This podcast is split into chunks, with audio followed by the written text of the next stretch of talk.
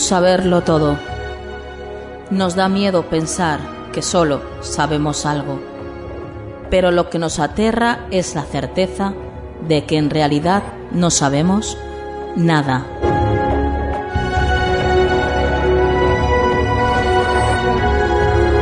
Sígueme por los canales que atraviesan la oscuridad. Remaremos sin descanso. Iluminaremos juntos los caminos de la noche, abriéndonos paso por el canal del misterio.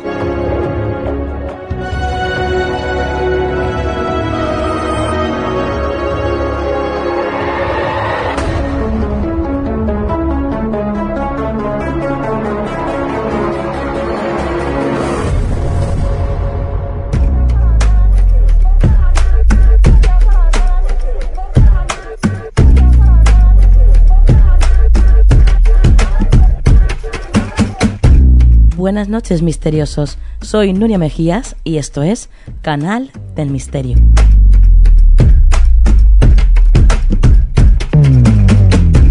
Como podéis escuchar todavía un poco tocada de la garganta, pero bueno, mucho mejor. Quiero daros las gracias a todos los que, bueno, bien por vía email, bien por Facebook, por Twitter, os habéis interesado por, por mi estado de salud. Mm, A ver, solamente era un resfriado, pero bueno, yo soy así, no enfermo nunca, pero cuando enfermo lo cojo todo. así que bueno, ya parece que, que estoy viendo de nuevo el cielo azul y eso es lo que importa. Así que, ¿dispuesta? Imagino que como todos vosotros, para disfrutar de dos horas de lo mejor del misterio. Aquí, en la 99.9 Valencia Radio. Y yo creo que lo mejor que podemos hacer ya es comenzar el programa. Así que, comenzamos.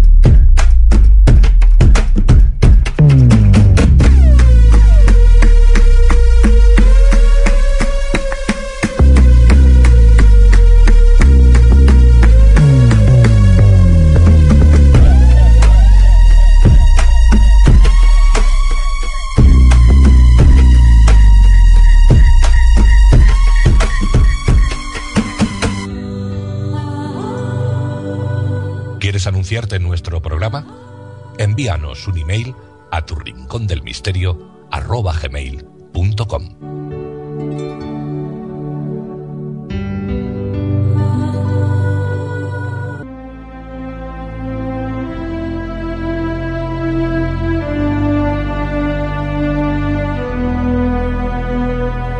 Y comenzamos el programa de esta noche dando el ganador o ganadora del sorteo que estaba pendiente, en el que por cortesía de Angélica Galeano vais a poder disfrutar de un testeo de terapia floral hecho por ella misma. Así que vamos a ver quién ha sido el ganador. El ganador es, en este caso ganadora, Amparo Lloret de Valencia. Amparo, enhorabuena. Dentro de poco tendrás en tu casa ese testeo floral gracias a, como os he dicho antes, a Angélica Galeano. Y ahora continuamos navegando en el canal del misterio.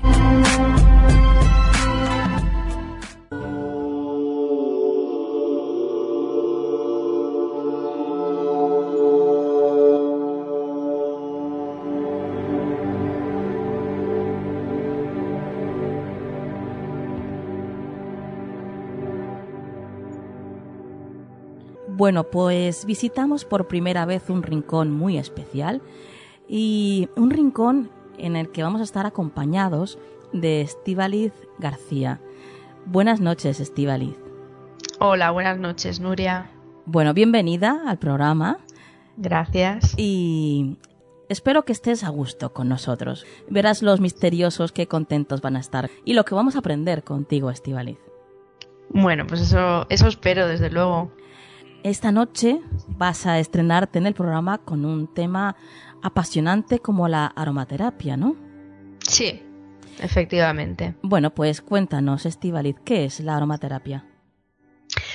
Bueno, pues la aromaterapia, básicamente, su definición vendría a ser lo que es el arte o la ciencia de, de utilizar los aceites esenciales y los extractos de las plantas con fines terapéuticos.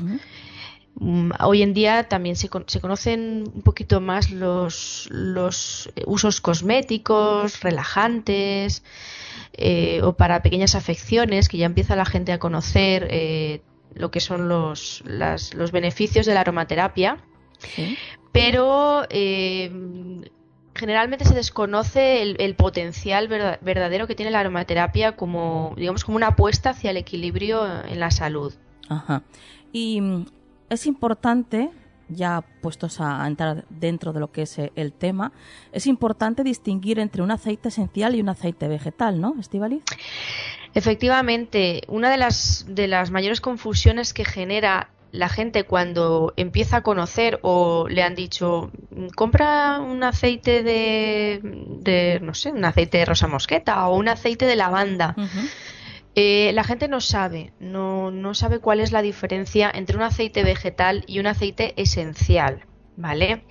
Eh, el aceite, digamos, el aceite esencial, que es lo que es una de las, de, las partes más importantes, eh, es un líquido que genera la propia planta dentro de su estructura. Por diferentes reacciones químicas que tiene la planta, genera este, este líquido eh, que luego se extrae mediante, mediante procesos ¿vale?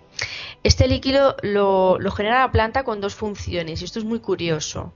una de las funciones, eh, sobre todo las plantas más, mm, pues las que generan resinas o aceites esenciales como más, más potentes, más, más fuertes a la hora de, olerlos, eh, tiene la función para protegerse. Lo que hace el aceite esencial y el motivo por el que lo genera la planta es para defenderse de plagas y, y bueno y algunos animales para que no, no dañen la, la, planta o el árbol en este caso que son son ese tipo de aceites esenciales más fuertes pues como puede ser una mirra o como puede ser un pachuli cosas de esas que las, las hueles y, dices ostras qué, qué olor no más intenso y luego está el caso contrario de lo que son las flores y, y algunas plantas que lo que hacen es generar este aceite esencial con la función precisamente de todo lo contrario, de traer los insectos para que polinicen y, bueno y, pueda digamos eh, favorecer todo, todo el ciclo.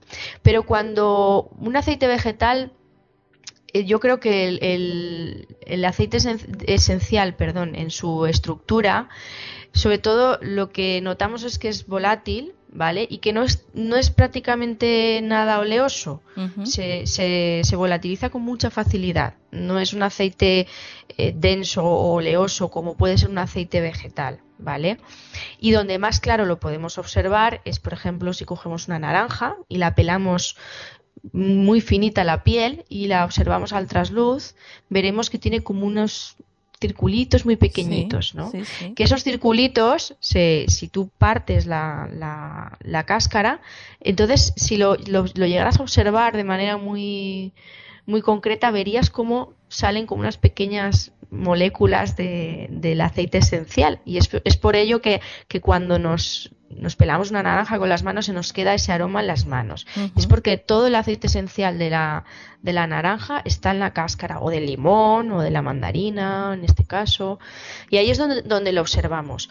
Y por el contrario, los aceites vegetales no tienen prácticamente aroma, eh, necesitamos prensarlo, lo que es la, el fruto o, o, las semillas para poder extraer el aceite, no tiene aroma y en cambio es muy, muy, muy oleoso. Y ahí ya, pues, lo que es un aceite de almendras o el mismo aceite de oliva que utilizamos para cocinar. Esa sería la diferencia más básica para poder distinguir entre un aceite vegetal y un aceite esencial. Es lo más importante. Pasamos a la aromaterapia y la salud, eh, Además, esto es muy utilizado en el mundo de la estética, ¿no? Pues sí, eh, como hemos comentado, digamos, los aceites esenciales tienen un gran potencial en el mundo de la estética hoy en día. Cada vez son más las marcas de cosmética que potencian sus productos con aceites esenciales y también con aceites vegetales para conseguir, además de potenciar el efecto, ¿vale? Utilizar a la vez menos sustancias químicas artificiales que por otro lado mm, tienen bastantes efectos nocivos. Y entonces este es el motivo por lo que muchas casas ya se han, se han decantado por utilizar eh, lo que es eh, aceites vegetales y esenciales en sus fórmulas, ¿vale? También es verdad que la gente ya empieza a conocer eh, el uso de los aceites esenciales en afecciones para la piel, pues alergias, dolencias, cuando te puedes, cuando te das un golpe, cuando hay infecciones a nivel sobre todo bronquial, pulmonar, catarros. Y otro de los usos que también se ha extendido mucho, pues es un poco ese, ese uso para equilibrar la mente y estados emocionales eh, alterados. Mm, tenemos, bueno, pues sabemos que una, un masaje relajante con aceites esenciales pues nos ayuda a, a entrar en, en, ese estado, digamos, eh, antiestrés, ¿no? Que es lo que se, se, se vende mucho. Pero para mí una de las cosas más importantes que tiene la aromaterapia es la capacidad de reequilibrar el organismo a nivel energético y promover el flujo de energía chi que según la medicina tradicional china es la energía que fluye de manera constante en, nuestro organismo y que hace que todos nuestros sistemas corporales funcionen de manera adecuada, ¿vale? Y, y, en esto la aromaterapia tiene un potencial grandísimo que es realmente eh, lo que los aromaterapeutas trabajamos en es una apuesta hacia, hacia la salud en equilibrio.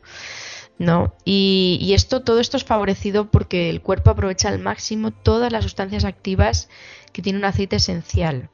Y además, como es natural, el, origen de, del aceite esencial es 100% natural, el cuerpo lo asimila muchísimo mejor. Y de hecho, eh, antiguamente cuando no había facilidad para tener antibióticos en guerras, se utilizaban muchísimo los aceites esenciales para como efecto antiséptico y antibiótico. O sea que. ¿En qué casos nos ayudaría la aromaterapia, Estivaliz, concretamente? Bueno, pues hemos ya he nombrado algunos eh, efectos de, lo que es los aceites esenciales. Bueno, pues tenemos efectos cosméticos, pues antiedad, adelgazantes, depurativos, reequilibra las pieles grasas, son muy hidratantes, calmantes, reafirmantes, todo lo que es silueta, anticelulíticos, todo esto funciona muy, muy, muy bien. En efectos, digamos, más físicos, eh, pues alergias, afecciones de la piel de todo tipo, infecciones de las vías urinarias, resfriados, bronquitis, hongos, esguinces, contusiones, contracturas, dolores de cabeza. Y luego, como efectos emocionales, pues lo que es el antiestrés, ansiolíticos, tónico energético, ayuda a la concentración. Y, y estos serían un poco un poco por encima los, los efectos ¿no? de, de, o las, los casos en los que nos puede ayudar la aromaterapia. Pero yo hago siempre mucha incidencia en, en, en un efecto que, que, tiene que es muy muy importante yo creo que evidentemente a todas las mujeres y los hombres nos, nos toca, eh, tanto en una fase como en otra. Y son eh, los problemas derivados de las alteraciones hormonales tanto en las mujeres como en los hombres. Claro. Evidentemente la mujer tiene distintas fases a lo largo de su vida eh, en los que las alteraciones hormonales eh, están muy, muy presentes. Y lo que es la, aromaterapia tiene unos efectos muy, muy, muy potentes, porque además eh, muchos de los, de los procesos que utilizan las plantas para, para poder generar ese aceite esencial se asemejan mucho a los, al funcionamiento hormonal de la mujer, con lo cual por eso es, es, tan tan importante y por eso tiene tanto tanto efecto beneficioso en, en todas esas alteraciones. Eh, nos centramos evidentemente en todos los problemas derivados de la menstruación, como puede ser problemas de origen hormonal en ovarios, en útero o en mamas, ¿vale? Y también trabajamos mucho en los problemas a la hora de quedarse embarazada la mujer eh, o los desequilibrios eh, derivados de la menopausia. em, he conocido mujeres trabajando con, la aromaterapia que han llegado a, alargar su menopausia hasta una edad bastante bastante ya larga. incluso he conocido mujeres a, unos pasando los 60 años que aún no tenían la menopausia y podían aprovecharse de los beneficios que tiene una menstruación equilibrada, que tiene muchísimos. Y, esto es una de las cosas que también se defiende mucho en la aromaterapia, ¿no? El, el, poder reequilibrar ese proceso de la menstruación para que, para que nos ayude y podamos aprovechar al máximo lo, el potencial de, de, ese proceso de limpieza, de depuración y de, y de eliminación que nos brinda la, la, menstruación, aunque para algunas no. Exactamente, es lo que te iba a decir. A nivel social han denostado totalmente la imagen de la menstruación. El otro día lo hablábamos en uno de los programas, ¿no? Que ahora siempre está relacionado la menstruación pues con lo sucio, que si hueles, que si... O sea, no, no para nada, al contrario, es aparte de, como tú dices, una gran limpieza interior, ¿no? Para el cuerpo de la mujer, antes eh, estaba considerado como parte de la diosa, ¿no? la, la, capacidad de, de, traer vida incluso a este, a este planeta, ¿no? Efectivamente, yo creo que lo del tema de la, de la menstruación, la verdad es que hoy en día es como que no tiene todo limpio, todo pulcro, eh, todo blanco, no puedes, mm, parece que no puedas ya menstruar, es algo sucio. Incluso yo he comentado ya con muchas de mis clientas el tema de la copa vaginal, que, que es muy interesante, y algunas incluso lo ven ya hasta bueno, lo, como muy, son muy aprensivas a la hora de tratar este tema, ¿no? Y nos daría para, para otra sección al tema de hablar de, de, este, de este tema en concreto. Y, pero bueno, yo me centro ahora. Lo dejamos ahí, lo dejamos ahí para otro programa. Sí. Lo dejamos ahí. Pero centrándome en la aromaterapia, desde luego que, que lo que consigue precisamente es potenciar todo ese efecto, ¿vale? Y poder vivir. Y yo soy un claro ejemplo de, de, esto, que he vivido las menstruaciones siempre con mucho dolor y mucho, muchísimo problema. Y a día de hoy te aseguro que, vamos, no tengo ni un dolor, ni un solo problema. Mm, los efectos del síndrome premenstrual han, se han reducido prácticamente a un 90% y, es un gusto ahora, la verdad. Es un gusto poder tener ese, proceso. Pero mm, evidentemente también ayuda muchísimo en, todo lo que es los procesos de la menopausia, pero quiero hacer mención de manera especial a un problema que aparece en los hombres, ¿vale? Y es lo que vulgarmente se conoce como la pitopausia y que tiene su nombre y tiene su toda su definición y es la andropausia. ¿Vale? La andropausia viene a aparecer a partir de los 40, empieza puede ya a partir de los 40 en un hombre puede aparecer perfectamente la andropausia, ¿vale? Eh, aparece pues evidentemente cansancio, inapetencia sexual, que esto es una cosa que crea mucha mucho malestar ¿no? en la persona que lo, que lo vive. Eh, empiezan incluso a tener problemas en las erecciones, eh, esterilidad y lo que son los procesos, digamos, depresivos, que hay muchos hombres que lo, que lo empiezan a acusar y no le encuentran eh, el origen, ¿vale? Y evidentemente como el hombre no tiene esta figura del ginecólogo que tenemos nosotras tan, tan normalizada, pues bueno, bueno, ya eres mayor, estás cansado, el trabajo, el día a día, el estrés. Y verdaderamente hay un factor muy importante detrás, que es este, esta, bueno, este proceso que se desconoce y que mm, verdaderamente hace mucha hace mucho daño a, muchos hombres. Lo que pasa es que no está nada, nada, nada extendido. Y aquí te aseguro que la aromaterapia, aunque más de uno de ellos no, no, bueno, no lo conozca, no lo quiera conocer o no lo quiera ver, eh, los efectos también son muy, muy, muy interesantes, ¿no? Eh, y, y, es igual de tratable que, que los problemas de, de la mujer. Cuando hablas de tratamiento, eh, ¿te refieres a ponerlo encima como masaje o a ponerlo en un quemador y, y absorber, inhalar ese aroma. ¿A qué te refieres, Estivali? Mm, vale, tenemos varias maneras de trabajar la aromaterapia, ¿vale?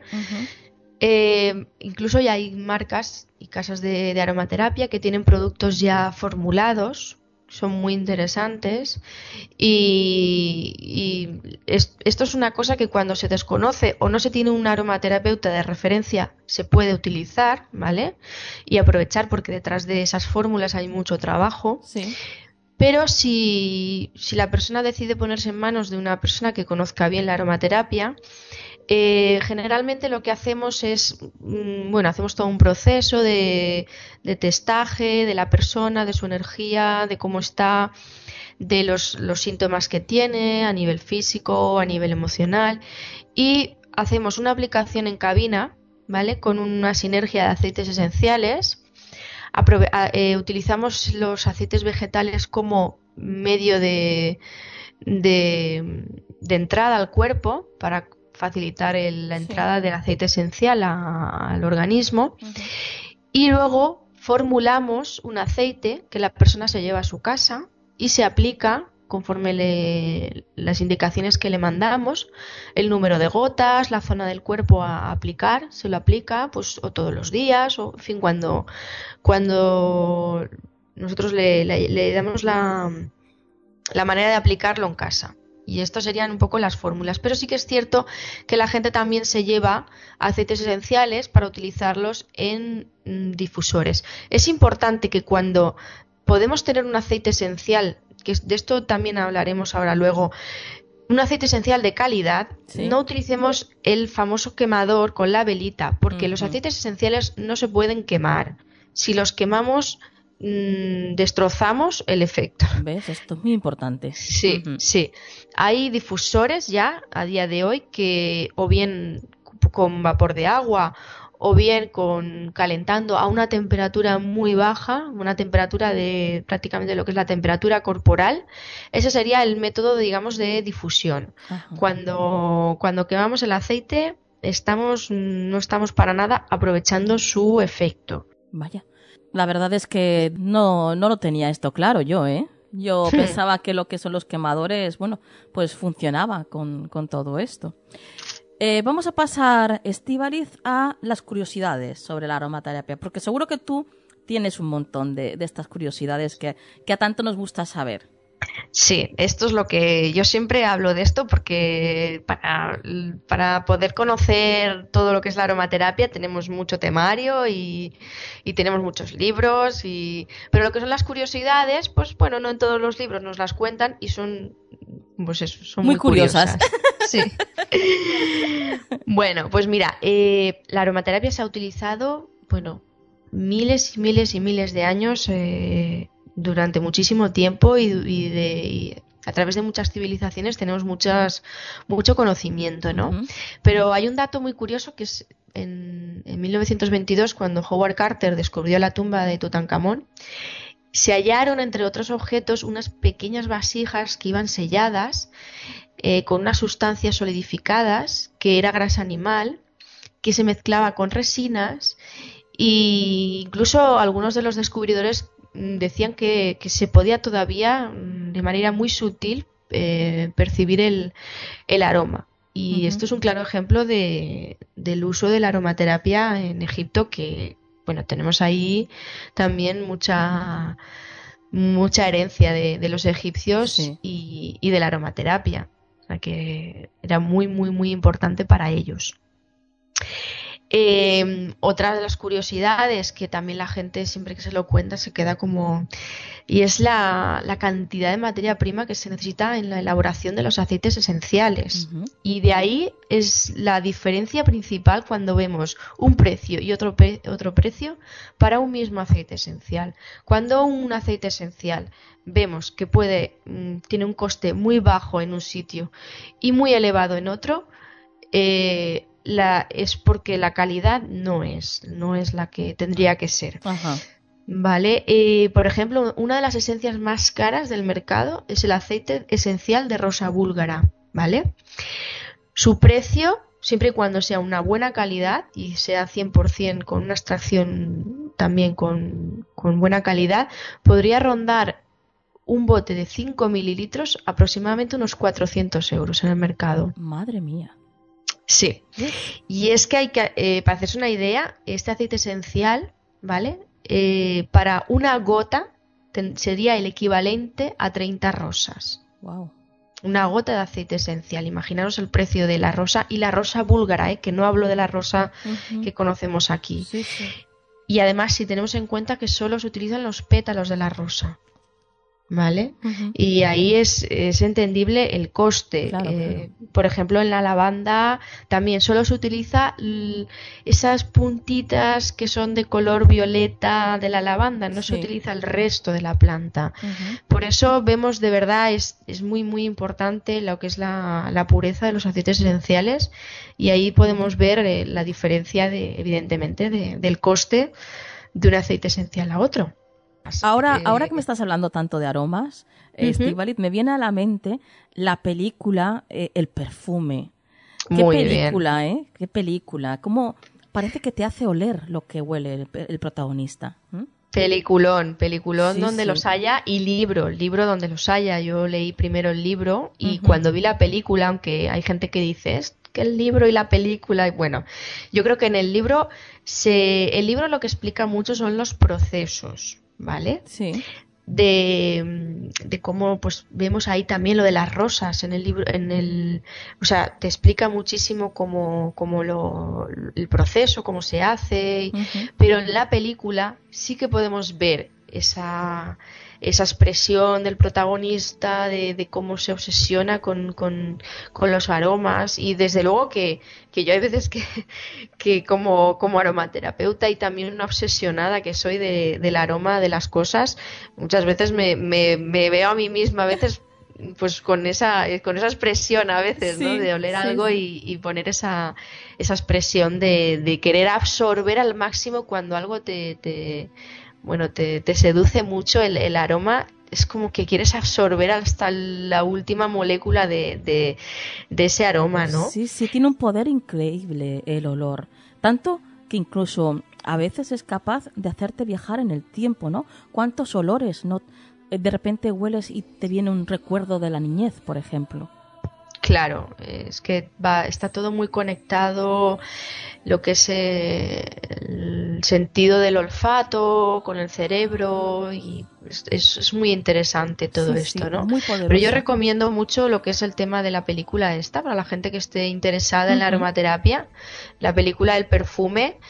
Eh, es muy muy gráfica en lo que es describir eh, el, como los todos los procesos que él aprende para Sí. poder extraer el, el perfume que luego evidentemente pues bueno no lo no lo lleva de manera muy muy ética sí. a su fin, pero, pero es, es importante. Y sobre todo también, eh, tanto en aromaterapia, porque no es nuestro campo, es el tema de los perfumes, ¿vale? En sí, lo que es la estructura de un perfume, ahí te lo, te lo explica claramente en la película. ¿Y de dónde viene el término aromaterapia? Pues mira, lo que es el término aromaterapia lo acuñó un químico y perfumista francés, ¿vale? Eh, él un día en su laboratorio hubo una explosión y se quemó una mano, ¿vale? Y en todo ese susto que el hombre se llevó, el primer recipiente que tenía más a mano, que era un, era un recipiente que tenía aceite de lavanda, ¿vale? Cuando introdujo la mano que se había quemado, ¿vale? Sí. observó que mm, a pesar de los graves daños que, había- que había sufrido, la mano no le quedó ni un solo rastro de, de la quemadura con el paso del tiempo. Eh, y a partir de ahí, bueno, se empezó a investigar sobre los efectos terapéuticos de los aceites esenciales y de los aceites vegetales y él fue el que, el que acuñó el que acuñó este término de, de aromaterapia. Pero además yo he visto un caso parecido, no lo he visto de manera real, pero lo he visto en fotos, está descrito con, con, otro ace- con otros aceites, ¿vale? Sí. Y en casos de, de quemaduras, la verdad es que he visto los, los efectos de ver la quemadura y luego aplicando aceites vegetales y aceites esenciales y ves el resultado final y es espectacular. Vamos a ponernos en la situación, Estivali, de que eh, vamos a, empezar a tratarnos o queremos tratarnos con aromaterapia. Em, ¿Qué sería lo primero que tenemos que elegir? ¿Qué, ¿Dónde vamos? ¿Qué hacemos? Bueno, pues evidentemente hay que elegir a un buen profesional porque es lo que te va a dar la clave para poder aprovechar todo, todo este potencial y este beneficio. Y, evidentemente, si el, terapeuta es un buen terapeuta, sabrá elegir también la calidad de, los productos con los que trabaja. Si en todo caso que nosotros tengamos ligeros conocimientos y queramos empezar a, trabajar también con esto, es súper importante la calidad del producto, ya que no solo es el producto porque son muchas fases las que lleva una extracción de un aceite tanto vegetal como esencial. Y es desde la materia prima con la que se elabora, la calidad y lo que es el proceso de recolección, eh, el proceso de extracción, el envasado y la conservación del producto. Yo he conocido casas que Mm, lo que es el proceso de extracción, el producto es 100% ecológico, el envasado es con cristal de calidad, pero la, materia prima no estaba en condiciones óptimas y el resultado final, los que podemos apreciar bien bien ese aroma, lo notamos. Y desde luego que ¿Por qué es tan importante? Porque si lo que queremos es eh, aprovechar al máximo el, potencial desde un efecto más visual, como puede ser a nivel tópico, como un efecto mucho más profundo y emocional, tenemos que no podemos hacer un aceite esencial pues de una fruta o de, o sea, sí, de una planta, una fruta que esté en mal estado, porque eso luego no llega, digamos, lo que es la capacidad. Hay un deterioro del producto y al final le, resta propiedades. Y esto es para mí lo más importante, además de tener un, un, buen profesional detrás, una buena calidad de producto. Claro. Querías compartir unas fórmulas, ¿no? Con nosotros. Sí, eh, os quería comentar un poquito, unos truquitos pequeñitos para que... Bien, bien eso nos encanta. sí. Apuntad, misteriosos. Apuntad, apuntad para mí el, bueno, el pequeño botiquín, ¿no? En casa. vale. Importante, muy, muy importante si se tienen niños en casa es el aceite esencial de lavanda, ¿vale? El aceite esencial, bueno, de lavanda es un relajante que combate muy bien el insomnio eh, para todo tipo de problemas de piel, como ya hemos comentado. Cuando hay una quemadura, y tenemos un aceite esencial de lavanda, lo podemos diluir con, un aceite de almendras o con un aceite de hipérico y cuando evidentemente la quemadura no está infectada, está, se pueden poner pequeñas compresas con, estos aceites y aplicarlos. Y de verdad que cuando hay niños en casa es, es, muy bueno tener el aceite de lavanda por si se queman o les ocurre cualquier cosa, además de que les calma muchísimo. Eh, es, muy, es muy efectivo para, para, ese tipo de problemas. Y además, si tenemos un, alguien en casa que bueno, nos, nos llega la ansiedad esta de tener un mal día o algún problema que nos ha afectado a nivel emocional, una gotita de aceite esencial de lavanda, nos la podemos poner en el pecho, en la frente y para mí es uno de los aceites esenciales que hay que tener en casa siempre. Perfecto. Apuntadito. Apuntadito. Otra de las cosas que ya también la gente empieza a conocer, el famoso aceite de árbol de té, que tiene muchísimas propiedades, sobre todo para problemas de la piel y la gente sí que ya lo conoce, digamos, ¿no? Pero se está extendiendo mucho la idea del árbol de té para prevenir los piojos. A los niños les ponéis una gotita detrás de las orejas ah, y entre que la gente lo compra de mala calidad y el aceite de árbol de té es irritante. Tenemos que tener Cuidado a la hora de aplicarlo directamente en la piel. Puede resultar irritante y más con los niños. Conozco madres que me han contado que les han puesto la gotita y luego toda la zona de detrás de la oreja se la han puesto rojita, se le ha pelado. Y, es que el aceite de árbol de té, igual que todos los aceites esenciales, contienen quimiotipos, que es química de la propia planta. Hay que tener mucho cuidado. Yo, mm, para mí, una fórmula que es menos conocida y es igual de efectiva es utilizar el aceite esencial de lavanda junto al aceite esencial de tomillo. Los podemos mezclar. ¿A partes iguales? A, partes iguales, sí. Y depende de la cantidad, pues siempre poquito. Pero yo uno de los truquitos que, hago en casa es cojo un bote de, de, este famoso desenredante que lo podemos utilizar de cualquier marca y que aprovechamos para, peinarlos y desenredarles el pelo a los niños. En un aceite aproximadamente de 200 mililitros podríamos poner unas cuatro gotitas de cada. Unas cuatro gotitas de tomillo y cuatro gotitas de lavanda. Y eso es igual de efectivo que el aceite esencial de árbol de té. No lo estamos poniendo directamente en la piel y es, mm, es una muy buena fórmula y vamos, también, también es muy, muy, muy efectiva y además pues ya es otra opción al árbol de té. Apuntadito también. Apuntadito.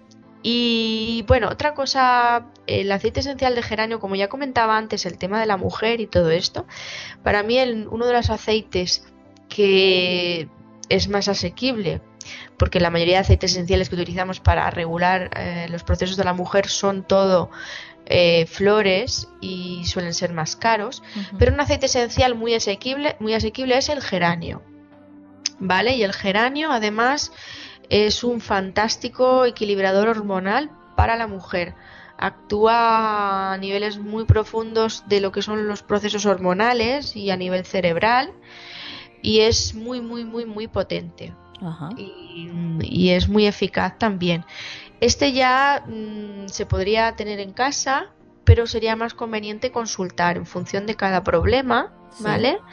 Eh, sería más conveniente consultar, pues, cómo, cómo sería la utilización. Pero sí que lo nombro porque, eh, bueno, si hay personas que tienen la posibilidad de conocer eh, este aceite esencial, pues que sepáis que es básicamente un equilibrador hormonal para cualquier tipo de, problema y de fase hormonal que, esté, que se esté atravesando. Perfecto. ¿Y hay algún truco para, para las manchas de la piel? Pues mira, sí, tenemos un, un, truquito que es muy fácil, muy fácil, muy fácil. También siempre recuerdo buena calidad, ¿vale? Sí. Y es el aceite esencial de limón. Anda, ¿Vale? Cogemos, eh, este sí que lo utilizamos de manera directa, con un bastoncillo de los oídos, lo mojamos en el aceite esencial y damos toquecitos en lo que son las manchas, las manchitas oscuras. Sí. ¿Vale? Porque las manchitas blancas no se van. Las manchitas oscuras que aparecen del sol o de, los procesos también hormonales, pues le vamos aplicando con pequeños toques eh, el aceite esencial de limón y veremos cómo poco a poco se irá despigmentando la mancha, incluso he visto manchas que desaparecen por completo y aporta mucha luminosidad. Si además en la crema facial que utilizamos le añadimos un par de gotitas de aceite esencial de limón, también potenciaremos este efecto de, poder despigmentar todas estas manchas, ¿vale? Y, y es muy, muy, muy eficaz también. Qué bien. Oye, ¿cuánto aprendemos contigo? Yo ya lo sabía, pero os lo decía a vosotros también, misteriosos. Os advertí al principio de esta charla que hemos tenido con Estivaliz que, que íbamos a aprender muchísimo con ella. Y como una, última, una última cosa, Nuria, que no se me olvide, que no, no, no, os lo, no, os lo, he comentado súper, súper, súper importante ah. en la aromaterapia y en los aceites esenciales. ¿Sí? Para embarazadas nunca utilizar los aceites esenciales y para personas que tengan problemas de tiroides y personas con epilepsia. Vale, perfecto. Pues Esto importante, también. importante de saber. Bueno, pues Estivaliz, muchas gracias por haber estado esta noche con nosotros y antes de marcharte, déjanos un dato de contacto, no sé, un email, por ejemplo, por si que yo sé que habrá muchos que quieran hacerte preguntas. Sí, os dejo un correo que es eh, terapiasdebolsillo@gmail.com. Sí. Y ahí podéis escribirme vuestras dudas o preguntas que tengáis sobre, sobre el tema de la aromaterapia o, o algunos otros temas que iremos, iremos hablando. Muy bien, perfecto. Pues ya sabéis, misteriosos. Yo- Terapias es el email de Estivaliz García y ahí os responderá a todo lo que, lo que queráis preguntarle. Estivaliz, gracias de nuevo y buenas noches. Gracias a ti, Nuria. Buenas noches.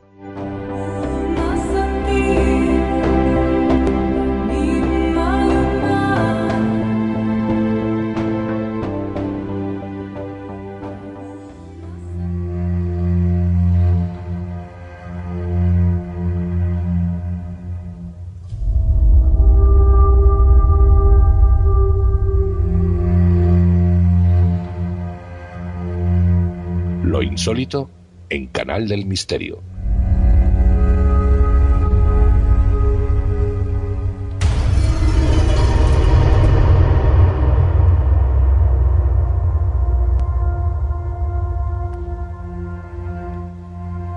Esta noche, misteriosos, nuestra compañera María Borges nos trae un tema que quizás, si alguno de vosotros está conduciendo a estas horas de la noche, os va a mantener mucho más alerta a la carretera.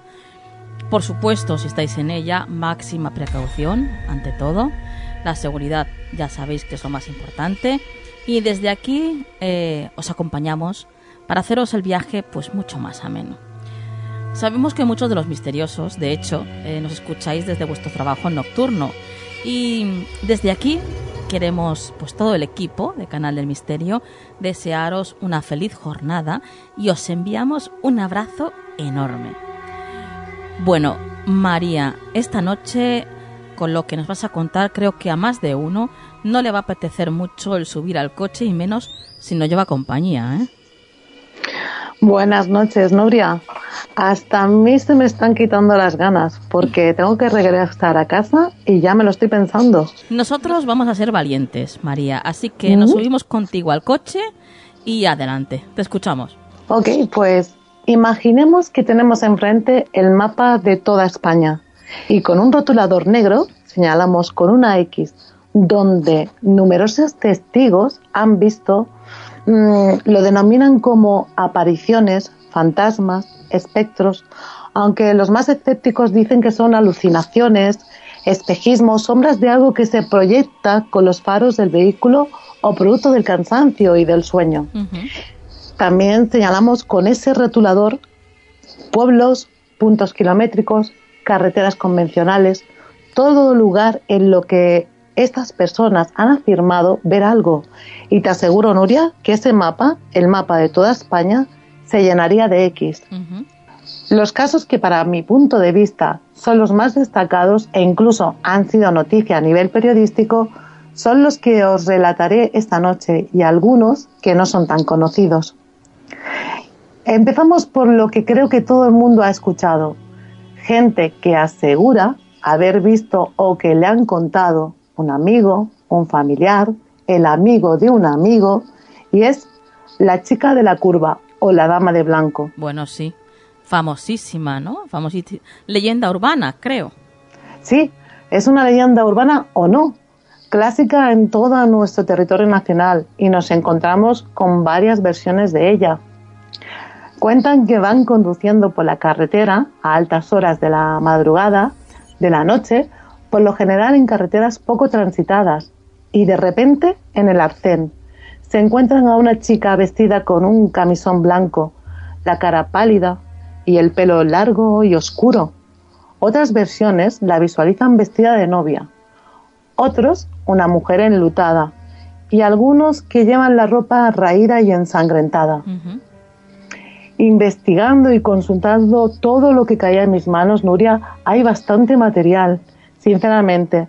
Cuando te sumerges en las historias e informaciones, narraciones y demás, llega un momento que tienes que tomar un respiro, volver a retomar lo que he leído y contrastar y llegar al origen de este tipo de historias. En este caso ha resultado un poco difícil porque hay tanto, Claro. pero puedo atreverme a decir, comprobando cada punto donde dicen ver esas presencias, y son muchos, Nuria, que en estos tramos hubieron accidentes mortales. Ahora, si la historia de la aparición es leyenda o no, Nuria, no lo sé. La chica de la curva se enlaza también con la leyenda de la autoestopista. Encontré una publicación de un periódico nacional que decía lo siguiente. Esta leyenda urbana, que parece tan contemporánea, es bastante vieja. Según el filólogo y folclorista José Manuel Pedrosa, para este profesor de la Universidad de Alcalá de Henares, autor del autoestopista fantasma y otras leyendas urbanas españolas, la autoestopista es un fantasma psicopompo, que quiere decir conductor de almas, una figura habitual en la mitología grecorromana, que enseña el camino, advierte de los peligros del itinerario y ofrece ayuda para evitar los riesgos. Esto es lo que cuenta el profesor Pedrosa, quien recuerda cómo también en la tradición medieval existen muchas historias milagrosas acerca de viajeros o arrieros que se adentran por caminos peligrosos y de pronto una misteriosa mujer les pide que la permita subir a sus carros o ir en su compañía. El viaje transcurre plácidamente, pero cuando los viajeros llegan al final, la mujer misteriosa desaparece y todos llegan a la conclusión de que era la Virgen que había bajado del cielo para ayudarles en este peligroso camino. En nuestros tiempos hay casos que afirman que han recogido de la carretera a una joven que realizaba autostop.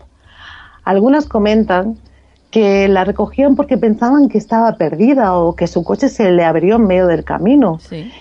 y que es emprender la marcha con el vehículo y a los pocos minutos esta mujer misteriosa avisar al conductor, a veces gritando, cuidado con esta curva, frena. Otros dicen que ha exclamado, frena, en esta curva me maté yo. En las dos versiones coinciden, los conductores frenan asustados y cuando miran hacia la mujer se ha esfumado del coche. Sí, esto que tú nos comentas, sí que lo he oído yo, pero en muchísimas ocasiones, ¿eh? Esto de mm, frena en esta curva me maté yo, yo creo que es la versión que más conocemos, ¿eh? Pero bueno, en definitiva, María, mm, lo que nos estás contando eh, nos hace suponer que donde aparece la Dama Blanca sucedieron accidentes mortales y la presencia de esta es eh, como un aviso, ¿no? Para que no vuelvan a ocurrir, para que no vuelva a ocurrir una desgracia. Pues sí, realmente parece que es así, Nuria. Hay la curva del Garraf en Barcelona, la carretera por de Albaida, al este, antigua carretera que unía Muro de Alcoy con Albaida, en Valencia, Sí. en una carretera secundaria de Orihuela, Alicante, el Toro también en Valencia, la curva de la Muñeca en Almería, Lora del Río con Carmona en Sevilla, Deva en Guipúzcoa, Navacerrada y el puerto de la Cruz Ver- Verde en Madrid. Alto de San Antón en La Rioja. Estos son unos pocos que puedo resaltarte, Nuria. No, sí, por puntos negros en las carreteras españolas, la verdad no será. Eh, lamentablemente hay muchísimos. Pero María, eh, hoy aparte de hablarnos de estos casos conocidos por todos y que forman parte de alguna forma ya de, de nuestra historia, del misterio, ¿no? Eh, Nos traes también el testimonio de un transportista que se llama Ferran y, y bueno, y su experiencia con una aparición en la carretera, ¿verdad? Así es, Nuria. Y le doy las gracias desde aquí por su testimonio. Bueno, pues vamos a escucharlo.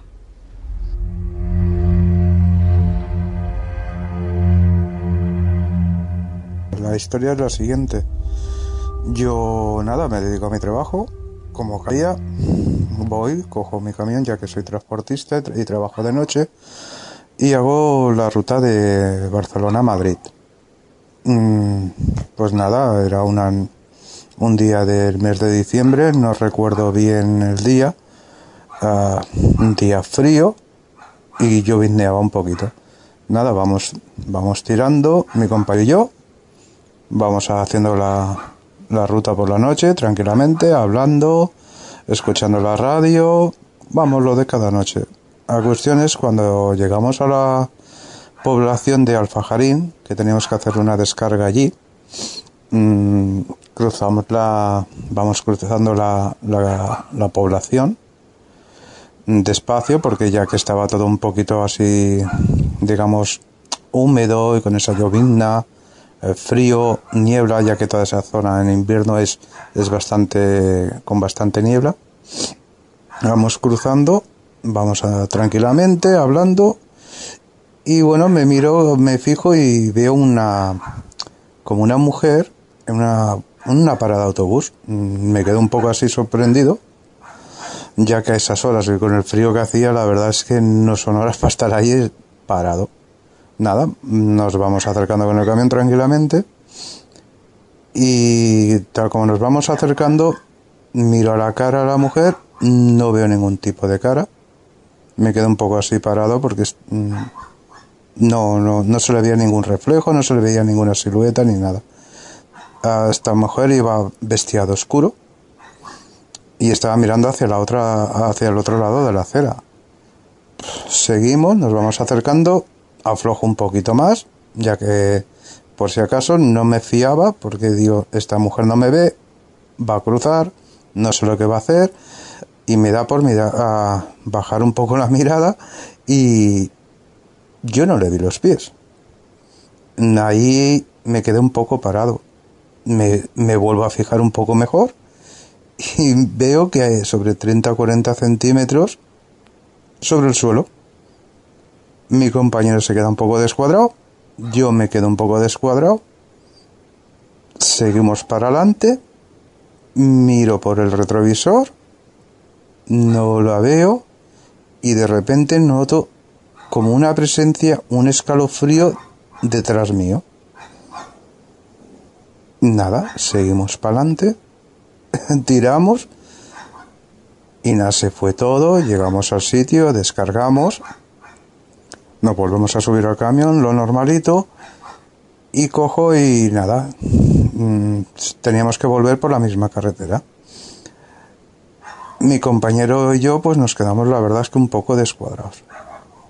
Mm, desde que vimos a esa mujer hasta que descargamos, volvimos a subir al camión, y empezamos la vuelta, mi compañero y yo no habíamos dicho nada. Digamos, íbamos como, como dos borricos mirando para adelante porque no sabíamos ni qué decir. Y de repente empezamos a hablar, a decir, mm, ¿lo que hemos visto antes lo hemos visto o qué es lo que ha sido? Yo le dije que sí, yo sí que lo he visto. Él me dice, yo también, por eso me he quedado un poco extrañado nada, seguimos hablando. Decimos, bueno, vamos a llegar a ver si ha sido cualquier otra cosa o, o una sombra o no sé, cualquier cosa, ya que había un poquito de niebla, ya tampoco te puedes fiar. Llegamos allí y la verdad es que no vimos nada. Nos quedamos un poco así de aquella manera y nada, seguimos hablando tranquilamente. No volvimos a hablar del tema en toda la noche. Y bueno, hasta el día de hoy. La verdad que yo todavía me explico lo que era. Llámalo ente, llámalo espíritu, llámalo fantasma. Lo que sí que te puedo asegurar que es que cuando cruzamos, cuando digamos la cruzamos la, a la señora, la pasamos con el camión, el escalofrío que yo sentí por detrás y mi compañero que después me lo confirmó fue bastante grande. Y nada, pues esto, esto ha sido.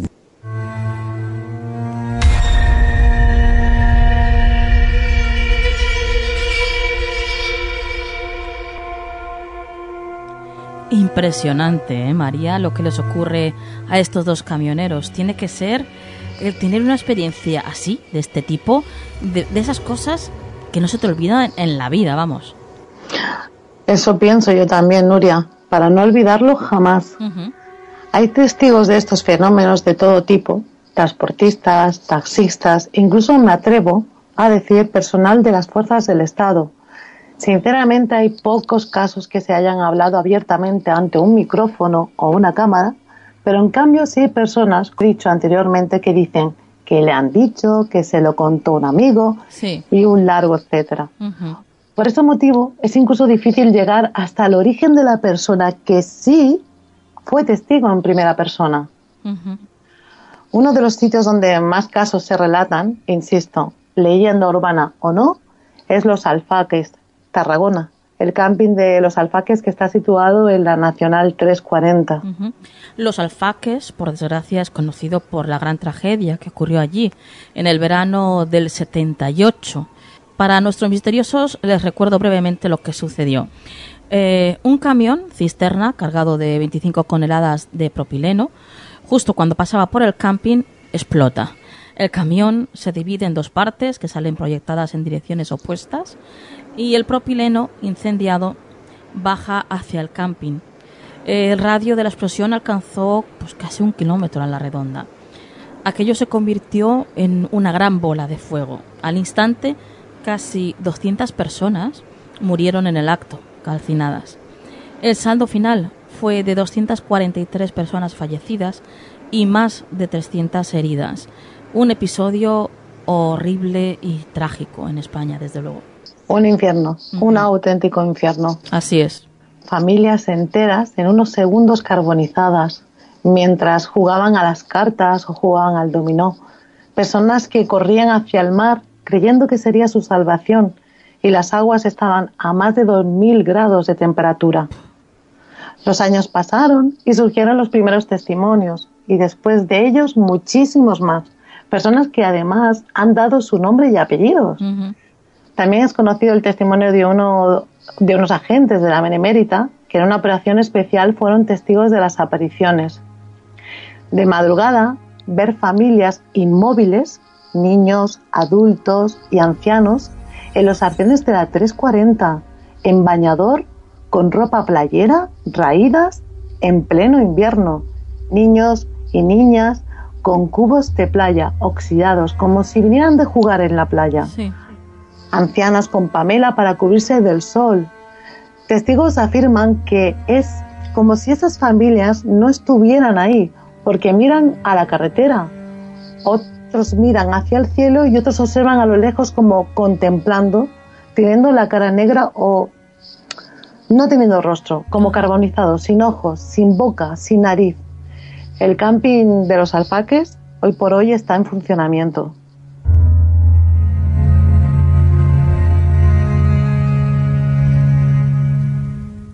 Y ahora cambiamos de ubicación geográfica, ¿verdad, María? Sí, eh, cambiamos de ubicación y Nuria nos vamos a Zamora. Si te digo las manos negras del Órbigo, ¿te suena de algo? Pues eh, creo que sí. Eh, ¿Un accidente de un autobús escolar puede ser? Buena memoria, Nuria. Acontecía el año 1979 45 niños gallegos y cuatro adultos del Colegio Vista Alegre de Vigo regresaban de una excursión. El autobús pasaba por el municipio de Santa María de la Polvorosa y al pasar por una curva que se encuentra en la, nacional, en la actual Nacional 525 chocó con un muro, dicen, pero otros apuntan que el conductor perdió el control del autobús. Hoy en día aún no está claro lo que realmente ocurrió.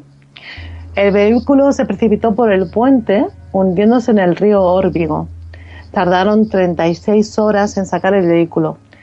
El río estaba crecido y las labores de rescate fueron muy difíciles. Un desgraciado accidente que se cobró la vida de un montón de niños inocentes. Unos años después, a los oídos de los lugareños llegaron rumores de apariciones y hechos insólitos. Voy a destacar brevemente uno de los más impactantes. Una familia que viajaba en coche con su caravana decidieron acampar en unas choperas que está a pocos metros del río y donde ocurrió el desastre. Montaron dos tiendecitas de campaña y cenaron al aire libre. La mamá y la niña se acostaron en la caravana y el papá junto con su hijo en las tiendas. Sobre las 3 de la mañana la madre escucha ruidos como si estuvieran trastreando con las sillas que dejaron fuera. Pensando que sería algún animal, da un golpe a la pared de la caravana para, para ahuyentarlo. El terror se apoderó de ellas. En respuesta de ese golpe, toda la caravana recibió multitud de golpes, a tal punto que se zarandeaba. Madre e hija intentaban gritar, pero el pánico, el pánico no les dejaba emitir sonido. Cuando al fin sus gritos fueron sonoros, padre e hijo se despertaron. Al llegar a ellas, estaban aterradas, contaron lo sucedido. Ellos no escucharon nada desde sus tiendas. A la mañana siguiente, ¿cuál fue su sorpresa? Cuando con la luz del día, toda la caravana estaba marcada de manos pequeñas. Podía corresponder a niños de unos 12 a 14 añitos. Eran manos marcadas de color negruzco como el hollín. Bueno, imagino que a esta familia se le quitarían las ganas de salir más de excursión. Después de esto, hay más lugares, ¿no? Donde han sucedido este tipo de cosas. Uy, tanto. Puedo contarte más lugares donde hay más sucesos. Me quedo en el tintero una curva del monasterio del Cuervo en la provincia de Cádiz. Me han contado que por las noches aparece un caballero de la época del siglo XVIII y los camioneros prefieren no pasar por allí. He indagado sobre ese monasterio y creo que podríamos meternos dentro de él. Sí, sí, sí, sí. Porque pasan cosas bastante interesantes y no solo en la carretera. Lo dejamos ahí pendiente, ¿eh? Sí, y tanto. Lo dejamos pendiente. Para finalizar, quiero hacer una pregunta. ¿Apariciones en carretera? ¿Leyenda o realidad? Bueno, yo tengo que decir que yo creo que habrá como todo, ¿no? Gran parte de ellas, sin duda, serán pues leyenda, ¿no? Parte de la cultura popular de los lugares, pero siempre, siempre tiene que haber una cierta cantidad de apariciones que son reales, que son absolutamente reales y que como poco son las que han dado base ¿no? a que se forme y se cree la leyenda. Pero bueno, esto ya es cuestión de que cada uno pues investigue, eh, se dedique a pasar por estas curvas y estas carreteras en busca de, no sé, de, que en algún momento pues le pueda pasar algo, ¿no? Los más intrépidos y valientes pues que lo hagan. Bueno, María, como siempre nos tienes aquí enganchadísimos, escuchándote. Eh, un gran trabajo, eh, un gran testimonio, el de Ferran. Muchas gracias, Ferran por tu generosidad y por contarnos pues esto que, te sucedió. Y como siempre, hasta la próxima, María. Gracias a todos los misteriosos y muchas gracias a ti, Nuria. Es un placer compartir misterios contigo. Bueno, el, el placer es mutuo, María. Buenas noches. Buenas noches.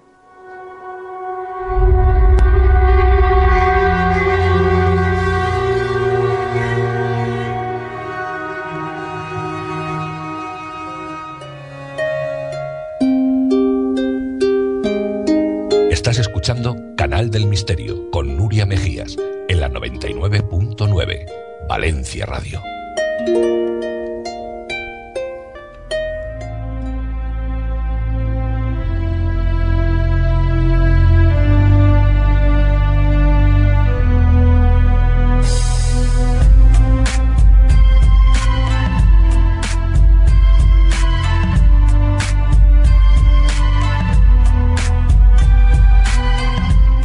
Bueno, pues ya estamos aquí en esta sección de psicología y hoy vamos a hablaros de, del apego, algo que vamos a conocer mucho más de cerca de la mano de nuestra psicóloga y compañera María León. Buenas noches, María. Buenas noches, Nuria. Eh, como comentaba, hoy vamos a hablar de la vital importancia de la interacción que se produce entre el bebé y su cuidador durante los primeros años de vida. Es cierto que el tipo de relación que se desarrolle en este periodo puede determinar el resto de relaciones que la persona mantenga con su entorno en la vida adulta. Sí, Nuria, la relación que el bebé establece con su cuidador principal será determinante para formar el carácter de esta persona y lo más probable es que le acompañe toda su vida. En base a los cimientos que se van forjando, esta persona aprenderá a interpretar el medio que le rodea. Influirá en su confianza, en su modo de relacionarse y de afrontar la vida. Y todo esto constituye la creación del apego. Cuando escuchamos la palabra apego, normalmente tendemos a achacarle connotaciones negativas. Todos los libros de autoayuda te invitan a romper los apegos. El apego, según los autores, es el responsable del fracaso de prácticamente todas las relaciones ya sean las de amistad, románticas. Esta interpretación del apego en realidad es errónea. Es deseable que todos los seres humanos sean independientes y autónomos, pero el apego es algo que acompaña a la persona desde el inicio de sus días hasta el final. Primero lo constituyen los padres, esta es la principal figura de apego. Después, más tarde, a lo largo de la adolescencia, son los padres y los amigos, para después ser en la vida adulta la pareja. Y ya cuando llegas al final de tu vida, pues tienden a ser los hijos y el cónyuge si este sigue con vida. Entonces, sentir apego es algo natural y es más, es algo saludable. ¿Y en qué momento, María, se descubrió la importancia de este vínculo? Pues es a partir de los 50 cuando se le empieza a conceder la importancia adecuada a la vinculación afectiva satisfactoria. Hasta el momento, las corrientes vigentes de aquella época, que son el conductismo y el psicoanálisis, afirmaban que con cubrir las necesidades básicas y primarias del niño, como son la alimentación o ciertos cuidados, se garantizaba la supervivencia. Sin embargo, John Bowlby, perteneciente en sus comienzos también a la rama del psicoanálisis, se acabó alejando de esta escuela para dar paso y salida a su teoría del apego. Este psicólogo y psiquiatra se crió con su niñera y a su madre la veía tan solo una hora al día. Eh, a los cuatro años le separaron de esta niñera porque la despidieron y él recordó este momento a lo largo de toda su vida como la muerte de una madre, como algo trágico. Eh, más tarde, a los siete años, le metieron en un internado y parece que este tipo de acontecimientos personales le llevaron a interesarse por este tema. Y es así como formuló esta teoría revolucionaria que tiene una evidencia empírica conseguida primero a través de Harlow y más tarde a través del experimento de la situación extraña de Mary Ainsworth. Mary Ainsworth es una psicóloga americana que realiza diversos estudios junto a Bowlby. Y todo esto concluye con la situación extraña, que es un sistema de evaluación de la calidad del vínculo, del, vínculo del apego. En una sala se reúne a la madre con su hijo. La madre abandona la sala y después entra un extraño. Después, eh, a continuación, vuelve a entrar la madre. Y entonces, a través de las reacciones que el niño tiene, tanto cuando su madre abandona la sala, cuando entra el extraño y luego cuando se reencuentra con nuevo, de nuevo con la madre, se puede descubrir el estilo de apego. Entonces, mm, dependiendo de la calidad del vínculo que se establece entre el niño y su cuidador principal, eh, se desarrollaría un estilo concreto de apego, ¿no? ¿Qué tipos de apego existen? Pues mira, como decíamos, el vínculo del apego se sustenta en la confianza. Eh, una característica fundamental sería la incondicionalidad, la certeza de que esa figura de apego no va a fallar ni abandonarte. La protección, el cuidado, la proximidad, Ahora bien, teniendo en cuenta estas características, podemos distinguir dos estilos de apego, que son el apego seguro y el apego inseguro. Basándonos en la situación extraña, los niños con apego seguro reaccionarían disgustándose ante la separación de la madre, pero cuando ésta vuelve se alegran y se tranquilizan con facilidad. O sea que brindar calidez, confianza y seguridad al niño de forma consistente hará que perciban el mundo de una forma relajada y positiva. O sea, para entenderlo bien, sería como, podríamos poner el ejemplo de llamar a una puerta. El niño que tiene apego seguro es el niño que llama a la puerta y la puerta se abre. Entonces, él aprende de, que de una forma contingente su conducta le lleva a la apertura de esa puerta. Él crece con esa confianza, ¿no? De que sus necesidades serán atendidas de un modo natural. Por otro lado, eh, está el apego contrario que sería el apego inseguro. Y aquí podemos encontrar dos modalidades, que es el apego ansioso ambivalente, que centrándonos de nuevo en la situación extraña, encontraríamos a niños que presentan ansiedad ante la separación de la madre, pero que no se tranquilizan cuando ésta regresa. Es como si quisieran exagerar el afecto para ganar su atención. Volviendo al ejemplo de la puerta, sería como el niño que llama a la puerta y aleatoriamente en ocasiones esta puerta se abriera y otras no. Este estilo de apego es el más peligroso hablando ya a un nivel terapéutico, mm, porque el niño no consigue predecir si habrá respuesta y lo peor es que hace una serie de hipótesis sin fundamento acerca de por qué esa puerta se abre y una, unas veces sí y otras no. Y todas estas hipótesis están relacionadas con consigo mismo, ¿no? ¿Qué es lo que he hecho para que hoy la puerta se abra? ¿Qué, ¿En qué he fallado hoy? ¿Por qué no se ha abierto? Y en realidad estas hipótesis carecen de fundamento porque la respuesta de la madre está más relacionada con su propio estado de ánimo que con las demandas y con las necesidades del niño. La respuesta depende más de sí misma, de su estado de ánimo, pues eh, responderá mejor si ella se encuentra bien, el día que se encuentre mal no lo hará. Entonces, lo malo de este estilo de apego es que este niño interpretará el mundo y las relaciones con los demás de una forma muy ambigua en la vida eh, adulta. claro. Eh, bueno, y luego la otra clasificación que existe dentro del apego inseguro es el, el estilo ansioso evitativo.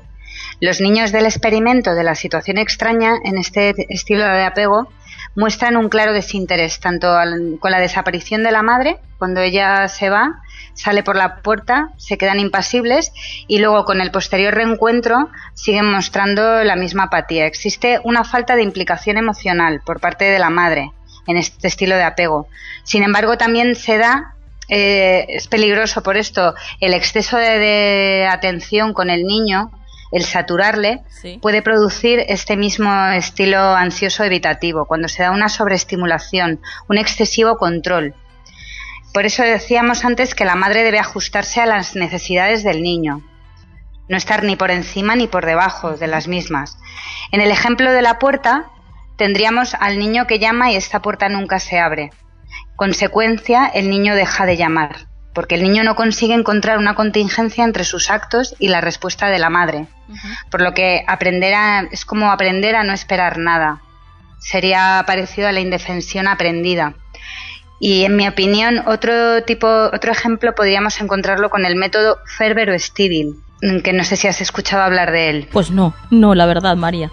Pues es eh, un método que consiste en que los padres dejan al bebé llorando ah, para que el bebé aprenda que su llanto no va a obtener respuesta. Entonces es un método revolucionario para satisfacer el sueño de los padres, ¿no? Hay mucha gente que lo utiliza, pero claro, la consecuencia es que el niño en estos primeros momentos de, la formación de su carácter aprende que es que su llanto no va a ser atendido. Entonces, claro, es efectivo en el sentido de que esos padres van a conseguir dormir toda la noche del tirón, pero para el niño va a tener consecuencias. Claro. Entonces serán luego en el futuro niños huidizos que aprendan a construir una coraza ocultando y controlando emociones, tanto positivas como negativas. O sea, que es una burrada el hacer eso, vamos.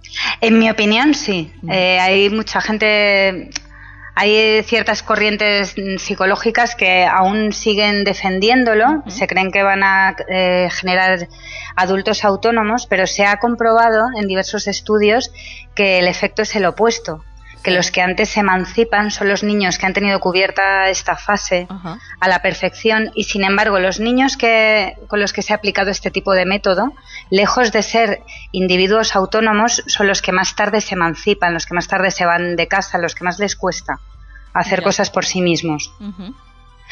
En los años 80 algunos investigadores que trabajaban con niños maltratados no conseguían clasificarles en ninguno de los dos apegos anteriores que habíamos comentado. Entonces fue cuando crearon, introdujeron un nuevo estilo de apego que sería el desorganizado desorientado. Estos investigadores trabajaban con niños maltratados. Entonces ya la aberración era total y absoluta. No se podía clasificar el estilo de conducta de estos niños, no se podía encontrar unas pautas generales. Las madres de estos niños aparecen en el extremo de la insensibilidad y de la, incompetencia parental. Eh, claro, por lo que nos estás diciendo, María, eh, por supuesto que algunos estilos de, de apego podrían tener o tienen consecuencias nefastas en la personalidad del futuro adulto, ¿no? Así es, ya en 1944 Baldwin realizó un estudio retrospectivo con 44 ladrones juveniles. Este estudio confirmó que las relaciones tempranas alteradas influyen en el desarrollo de la enfermedad mental. Lo mismo pasaba con niños sin hogar de la etapa de la posguerra. La separación de la madre y ser criados en instituciones donde no se crean vínculos afectivos con una figura especial provocaba las mismas consecuencias. Otros autores harían estudios similares, encontrando resultados en esta misma línea como es el filósofo John Rawls, que sugirió que la ausencia de empatía podría indicar la ausencia de apego con figuras parentales o cuidadores. Se ha hallado una correlación con el trastorno antisocial, el narcisismo, incluso con el sadismo. Bueno, en realidad no podemos decir que todos los niños que han experimentado un apego inseguro vayan a ser delincuentes, ni mucho menos, ni que vayan a desarrollar una psicopatía. pero sí es cierto que muchos enfermos de centros psiquiátricos penitenciarios se han encontrado estos antecedentes. Y además, un ejemplo em, de las consecuencias de un estilo de apego inseguro llevado al extremo, que es dramático y escalofriante, podemos encontrarlo en Cristian Fernández. Es el criminal más joven de Estados Unidos. El titular que encontramos en agosto del 2013 en Periodista Digital recogía mató a su hermano de dos años a golpes porque se aburría cuidándolo. La vida de este menor de 13 años estuvo siempre llena de abusos, violencia y maltratos. Su madre lo tuvo con tan solo 12 años de edad, después de ser violada por un vecino. Cristian, con solo dos años, fue encontrado vagando desnudo de madrugada por la calle, después de escaparse del motel donde su abuela drogada supuestamente le cuidaba. Desde muy niño presentó un comportamiento antisocial, hasta que ya a los 12 años, al llegar a casa su madre, lo encontró al lado de su hermano de dos años que sangraba en el suelo por la boca y los oídos. Él le dijo a su madre que tan solo se había caído de la cama, pero lo más sorprendente de toda esta historia es que su madre sin vacilar le creyó y metió al niño en la cama y la acostó. Se puso a buscar en Internet eh, las consecuencias de una caída, las posibles consecuencias que podía tener en un niño, y ya tranquilamente, cuatro horas después, al comprobar que no se movía, le llevó al hospital. Las autopsias desvelaron que de haber sido llevado al hospital inmediatamente el niño hubiera podido salvarse. Esto demuestra que el estrés en la infancia no determina por completo el futuro del niño, porque el propio Bowlby experimentó un apego inseguro en su infancia. Partimos de un modelo biopsicosocial en el que todos los factores convergen. Lo que sí se sabe es que, como predice el modelo diátesis-estrés, puede existir una vulnerabilidad constitucional que a la hora de interactuar con un entorno estresante durante un largo plazo hará que se eleven los, los, niveles de cortisol en sangre, produciéndose unos cambios permanentes en el cerebro que conducirán a una sensibilidad elevada al estrés a lo largo de toda la vida y percibir el modo de un modo más amenazante. Estas condiciones no es que se puedan revertir, pero sí se podrían corregir experimentando relaciones positivas con seres cercanos de un modo consistente y duradero a lo largo de un extenso periodo de tiempo, para así poder reaprender a interpretar el entorno y la clase de vínculos positivos que podemos establecer con las personas cercanas. O sea que esto eh, se puede trabajar con terapia, ¿no? Con un profesional. Sí, se puede trabajar en terapia. eh, eso es, ayuda muchísimo, sí. pero realmente para corregir situaciones de apego lo que más ayudan son los seres queridos. Ajá. El tener figuras en tu entorno que hagan que esa persona que ha crecido sin conocer la confianza Ajá eh, aprendan a conocer que esta se puede dar, que pueden establecer unos vínculos satisfactorios y lo que más ayuda son que sean unas relaciones consistentes, no que durante un periodo corto de tiempo, sino unas relaciones que se alarguen a lo largo de los años y de esta manera esta persona podrá dar un poco de esquinazo a estas creencias y a esta inseguridad en la que se ha criado. Qué interesante, María, qué interesante. Bueno, eh, lamentablemente tenemos que dejarlo aquí porque se nos acaba el tiempo. Muchísimas gracias por estar una noche más con nosotros y antes gracias de irte, eso sí, eh, dinos algún medio de contacto para todo aquel que quiera seguirte.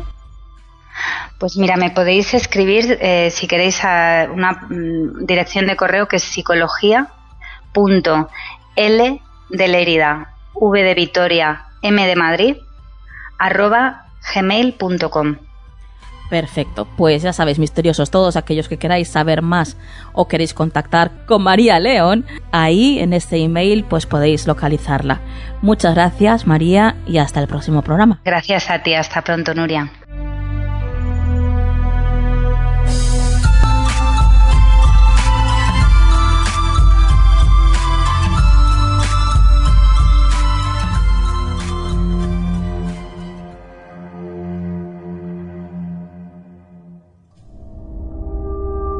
Qué interesante, ¿verdad? Esto de las apariciones en la carretera. Desde luego algo que, que no deja indiferente a nadie. Y continuamos con el programa. Y antes de escuchar uno de los relatos que sé que estáis esperando, mmm, quiero recordaros que tenemos una app del programa que podéis bajaros de manera gratuita desde nuestra propia web, desde canaldemisterio.com. Y a continuación vamos a escuchar como os decía, uno de esos relatos que tanto nos gustan, escrito por Raúl Tamarit y de la voz de nuestro compañero José Vicente García. Cuidado porque esta noche va a dar mucho miedo. El relato se titula La Ouija. Marta sacó la Ouija de la caja de cartón con cuidado, casi con reverencia. Sus dos amigas, con ojos muy abiertos, veían aparecer la sonrisa invertida del abecedario sobre la madera y ese par de ojitos de sí, no, que parecían despertar de un largo sueño. En el centro de la habitación se situaron las tres alrededor. Marta colocó un grueso vaso de cristal para que sus dedos cupieran sin tropezar y suspiró. ¿Estáis preparadas? Lucía y Begoña asintieron. Marta carraspeó y situaron los índices sobre el vaso. A Lucía le temblaba el dedo ostensiblemente. ¿Estás bien? ¿Quieres dejarlo? No, no, que va, si es que estoy un poquito nerviosa, nada más. Solamente es eso. Bien, comenzamos. Levantó la mano libre pidiendo silencio. ¿Hay alguien aquí? ¿Quieres comunicarnos algo? Pasaron cinco segundos y Begoña se removió impaciente. Iba a decir algo cuando el vaso empezó a temblar sobre sí mismo y de repente se paró. Lucía contuvo el aliento. Las tres se miraron a los ojos, después el dedo. Y el vaso empezó a moverse lentamente, arrastrándose sobre el sí, y volvió al centro del tablero. ¿Habéis sido vosotras? Susurró Lucía. Sus amigas negaron con la cabeza. Menos mal que esa noche dormirían las tres juntas, pensó. Marta siguió preguntando. ¿Nos puedes decir tu nombre? El tablero dijo no. ¿Qué nos quieres decir? Tengo miedo. ¿Por qué? Mucho miedo. Marta no sabía cómo consolar al ente que supuestamente le respondía. A ver, no te preocupes. ¿Hay alguien o algo que, que, que quiera hacerte daño? A mí, no. ¿No? Entonces, ¿a quién? ¿A quién quieren hacer daño? El vaso se movió indeciso, dudaba, retrocedía al centro. ¿Quién está en peligro? Begoña empezaba a estar preocupada y miraba a sus amigas de reojo. Le estaban tomando el pelo, seguro. A Lucía le empezaron a castañear los dientes y Begoña volvió a sonreír. El vaso de pronto empezó a correr sobre la ouija como loco. El tablero dijo A vosotras. A Lucía se le escapó un grito al sentir un contacto en la espalda. Marta y Begoña notaron un contacto blando y húmedo en la frente, como un beso pulposo, y un chasquido. Ya basta. Esto es una mierda. Gritó Begoña. Os habéis puesto de acuerdo para asustarme, ¿no? Las tres se habían apartado aterrorizadas. El vaso aún estaba sobre la S y el dibujo de las letras de la cuija ya no les parecía una sonrisa invertida. Entonces escucharon el roce del cristal sobre la madera y la miraron perplejas. El vaso se movía solo. Se deslizó como una serpiente hasta la V. Le siguió la A. Siguió dibujando líneas sobre el tablero y cuando se paró en el centro, el vaso empezó a vibrar con violencia creciente y estalló. Marta rompió a llorar. Lucía y Begoña yacían en el suelo con el cráneo perforado por trozos de cristal. Marta se tocó la frente y sus manos se empaparon de sangre. Moría a los pocos minutos mientras repetía compulsivamente. Vais a morir. Vais a morir.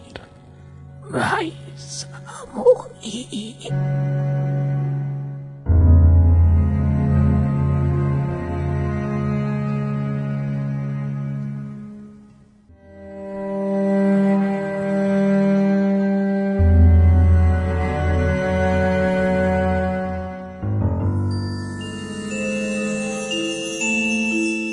Estás escuchando Canal del Misterio con Nuria Mejías en la 99.9 Valencia Radio.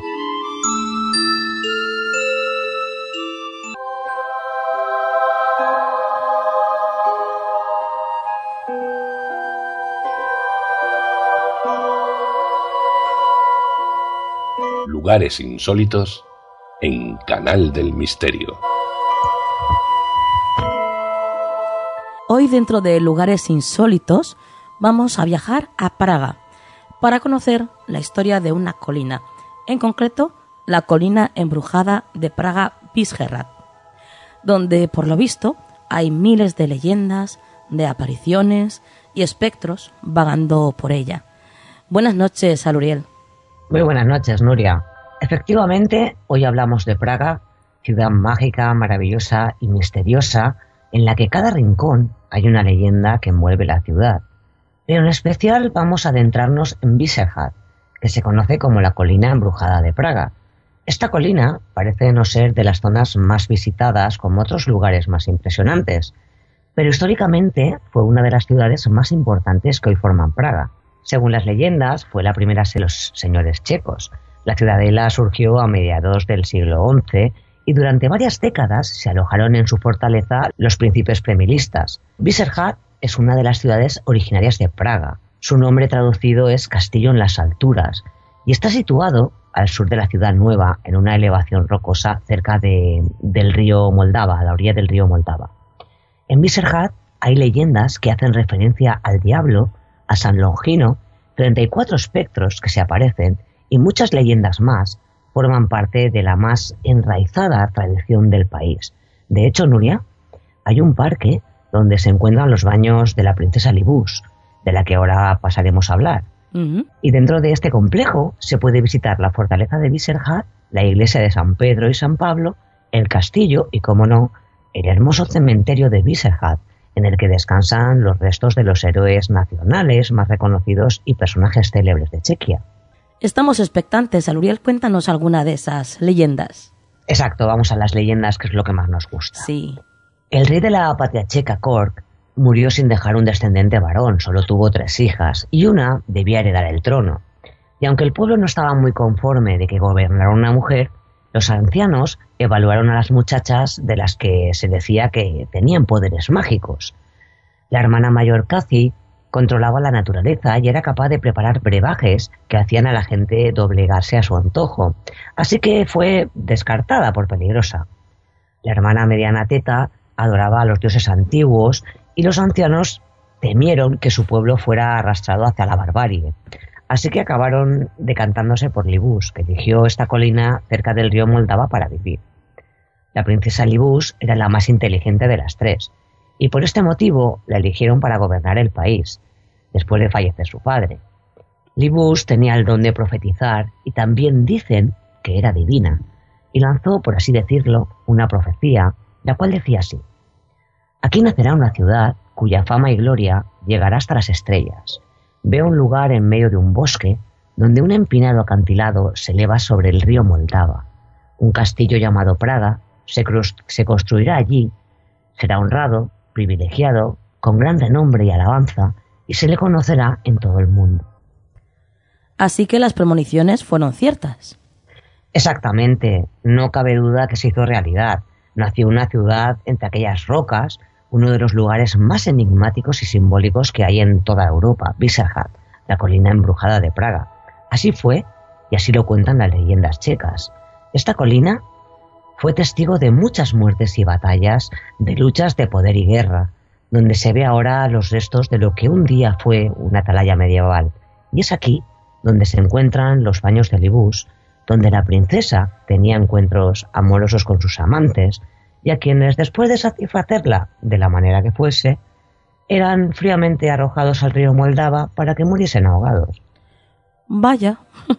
sí. Vaya con la princesita, ¿no? Así fue. Cuéntanos, Aluriel, ¿qué, ¿qué más ocurre en esta colina embrujada? Son muchas las leyendas que se cuentan acerca de la colina embrujada, Nuria. Una de ellas es que bajo sus rocas descansa un ejército de guerreros que despertarán cuando la nación checa esté por padecer cualquier peligro. Otra leyenda cuenta que un león, una vez al año, sale de estas rocas y lanza un fuerte rugido para pedir ayuda.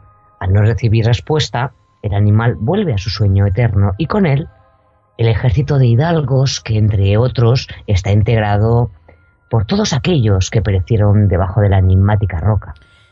O sea que en esta colina, eh, bueno, este lugar es un lugar desde luego impregnado ¿no? de este tipo de energías que hacen que se den tan normalmente las apariciones.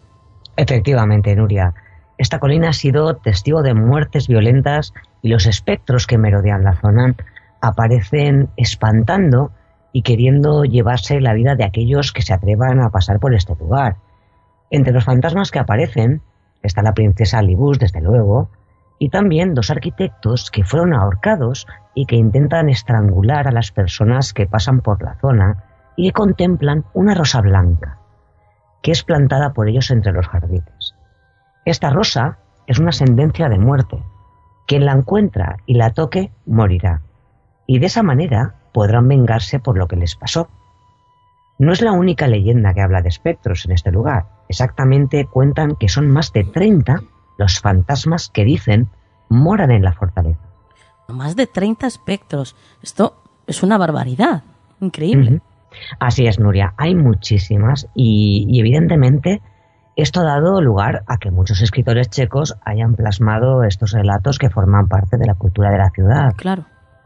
Una de ellas es Popelka Villanova, que editó un libro que se titula Los cuentos de Viserhat, y nadie como ella conoce los secretos de la colina, ya que en su tiempo libre subía al cementerio a deambular entre las tumbas y su extraño carácter dicen que quedó plasmado en sus libros.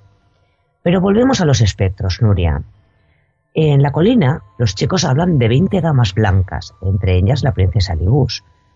Un dato curioso es el de un agricultor que fue el primero en verlas alrededor de un huerto. A la mañana siguiente, todas las plantas estaban con los tallos aplastados y nunca más volvieron a crecer. Seguimos con más apariciones, Nuria. Sí, sí, sí, continúa, Luriel, que somos todo oídos.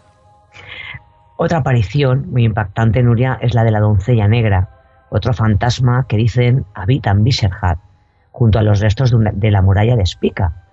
La figura es vista y escuchada. Se dice que gime y solloza, pero además exhala un aliento helador que hace que a su lado tampoco crezcan las plantas. Y otra aparición impactante, Nuria, es la que tiene lugar en la calle Celetná, donde suelen deambular un espeluznante carnicero y una prostituta a la que mató a hachazos por intentar seducir a un sacerdote. Bueno, qué, qué historias más truculentas, ¿no? No me extraña que, que haya tantas apariciones. Hay muchísimas, Nuria, pero sin lugar a dudas, eh, la imagen más terrorífica de los fantasmas que, que aparecen en la fortaleza es una de unos perros negros, son nueve los que aparecen entre sus calles, y el más conocido es el de un perro negro con una cadena de fuego que se desboca cuando, cuando la noche cae en Viserhat y corre desde la rotonda de San Martín, desde la antigua ermita, hasta la puerta de ladrillos. Cuando empieza a desaparecer, el espectro del perro se va transformando en una gran bola de fuego. Bueno, esto tiene que ser impactante verlo. Bueno, y tanto, Nuria. Y hay otra leyenda que nos cuenta la aparición de, de otro perro negro, de enormes ojos mm, de fuego, como guardián de un desconocido tesoro. Pero si las anteriores apariciones son impresionantes, hay una que es de lo más increíble. Esta es la de un perro sin cabeza que acompaña a una carroza tirada por caballos sin cabeza y que dirige un cochero también sin cabeza. La leyenda asegura que esta carroza infernal se puede ver en las murallas de la fortaleza al caer la noche. Un perro sin cabeza, una carroza con el cochero sin cabeza, los caballos sin cabeza. Mm, parece, no sé, una imagen sacada de una novela de terror. Así es, Nuria. Debe de ser aterrador e insólito ver esta aparición fantasmal, ¿verdad? Desde luego. Y es más, hay una aparición que no puedo olvidarme de ella y tengo que contarla. Y es, del, es la que de algunas noches se pueden ver lo que parece ser unos esqueletos bailando o danzando junto a la rotonda de San Martín. Y esta parece ser como de aquellos cuentos antiguos de la época de la ciudad. Todos estos espectros forman parte del universo del más allá que es Viserhat. La verdad es que es sobrecogedor. Y además antes me has comentado una leyenda que tiene que ver con un sarcófago, ¿no? Sí, efectivamente, Nuria. Un sarcófago que se conserva bajo un altar de la imponente iglesia de Viserhat. Es otro enigma más de este lugar. El sarcófago de San Longino fue traído a Praga por el emperador Carlos IV. Otros dicen que proviene de la bóveda romana no conservada de la última etapa de los premislitas. El hecho es que en 1420 los husitas saquearon el castillo y sacaron el sarcófago del templo para arrojarlo al río Moldava. El cuerpo del santo se hundió en las profundidades, mientras que el ataúd quedó flotando sobre las aguas. A partir de esta profanación, comenzó la desdicha y la mala suerte para los que cometieron tal barbaridad. Pero no pararon de, ocurrir graves desgracias a todos los que intervinieron en el ultraje, hasta que el, sarcófago volvió al altar donde nunca tuvo que ser saqueado.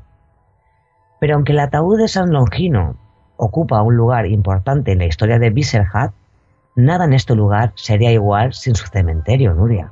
Pues yo creo que ya es hora, ¿no? De que nos hables del cementerio. El cementerio Nuria ocupa poco menos de una hectárea y está pegado a la iglesia. Es un jardín de 600 tumbas muy ordenadas y ostentosas. En el centro del cementerio hay un monumento homenaje a todos los héroes del país, el monumento Slavin. Allí están enterrados importantes artistas, científicos y grandes figuras de la historia de la República Checa. En este cementerio Nuria, la muerte se convierte en prosa negra. Lo hace a través de un jardín de mármol en el que cada tumba o nicho es un trozo de tiempo detenido, una imagen y un pensamiento. Hay una iglesia alta y negra al fondo y decenas de bellas y extrañas esculturas que simbolizan la muerte a sus pies. Como una escultura de dos manos gigantes y retorcidas, una especie de, duende sin sujeción o una alegórica muerte con capucha y sin rostro, son algunas de las tumbas del cementerio. Un increíble lugar en el que toda la magia de la colina, que se convirtió un día en fortaleza, adquiere un misterioso sinfín de leyendas. Existen varias leyendas también en torno a la iglesia y el cementerio. La más conocida es la de la columna del diablo, que se, que se halla en el jardín de Carlach, frente a la iglesia de San Pedro y San Pablo. Cuéntanos, cuéntanos la leyenda esta de la columna del diablo. Hay varias leyendas eh, sobre la columna del diablo, Nuria. ¿Qué pasa a contaros? Esta columna representa la guerra entre lo pagano y lo cristiano, tan arraigada en la historia checa. Pero vayamos a las leyendas. La columna del diablo son tres fragmentos de granito que ahora verán los misteriosos en las imágenes que, colgaremos en el grupo. Efectivamente, en el grupo de Canal del Misterio, Mystery Channel en Facebook, ahí estamos colgando todas las imágenes. Perfecto, para que los misteriosos no pierdan detalle de la historia. Hay teorías que cuentan que la columna era un antiguo medidor de tiempo y fue destrozada en 1503. Esta explicación relaciona lo que algunos historiadores opinan que es el inicio de Visegrad. Estos creen que al llegar los eslavos a la colina encontraron restos de un poblado celta en, el que se había construido un medidor de tiempo a través de grandes columnas. Pero a esta columna también se le llama la columna de Zardán. ¿Y por qué este nombre? Bien, en 1665 un sacerdote realizó un exorcismo a un hombre supuestamente poseído y el diablo al salir del cuerpo de la víctima, reconoció que él había traído la columna desde Roma a Viserhat y que se llamaba Zardán. O sea, eh, que se realizó un exorcismo y además incluso llegaron a saber el nombre del diablo. Efectivamente, así lo cuentan las leyendas, Nuria. Pero otra de las leyendas de esta famosa columna nos dice que el diablo apostó con un sacerdote de Viserhat que era capaz de traer una columna de la Basílica de San Pedro antes de que éste concluyera una misa. El sacerdote consiguió que el diablo perdiera la apuesta, lo que hizo que tirara la columna con fuerza al suelo y la partiera en tres. Un dato curioso, Nuria, hay expertos que dicen que la columna irradia una energía particular que provoca en las personas diferentes sentimientos. Como podemos ver, hay varias leyendas sobre la columna del diablo. Bueno, la verdad es que es un lugar que parece aterrador y hermoso a la vez, ¿verdad? Porque, no sé, tiene, tiene una atmósfera entre lúgubre y romántica. ¿Pero has investigado más leyendas, Aluriel? Eh, sí, sí, hay muchísimas, Nuria. Praga nos daría para muchos programas por la infinidad de leyendas de sus lugares misteriosos y escondidos y por la magia que desprende la ciudad. También se rumorea las presencias fantasmales de monjes guerreros y, por cierto, uno de los lugares más inquietantes del lugar es como la Rotonda de San Martín, donde aparecen de forma imprevista barriles de fuego que se desplazan a gran velocidad y el espíritu de un, de un militar francés de alta graduación, que fue enterrado en la colina en 1742, cuando los ejércitos franceses ocuparon temporalmente la fortaleza. Pero, como suele ocurrir, algunos de los enigmas, misterios y hechos inexplicables que se esconden en la colina de Biserhat todavía permanecen en las sombras. Valdría la pena eh, poder deambular por estos misteriosos caminos para descubrir más historias y leyendas ya olvidadas. Eso sí, si veis una rosa blanca en esta, en esta zona, donde quizás no debería aparecer esta flor, lo mejor es no tocarla y alejarse de ella. Bueno, ¿qué, lugares nos traes, Aluriel? La verdad, todo un descubrimiento, ¿eh? El visitar, gracias a ti, estos lugares tan insólitos y tan extraordinarios.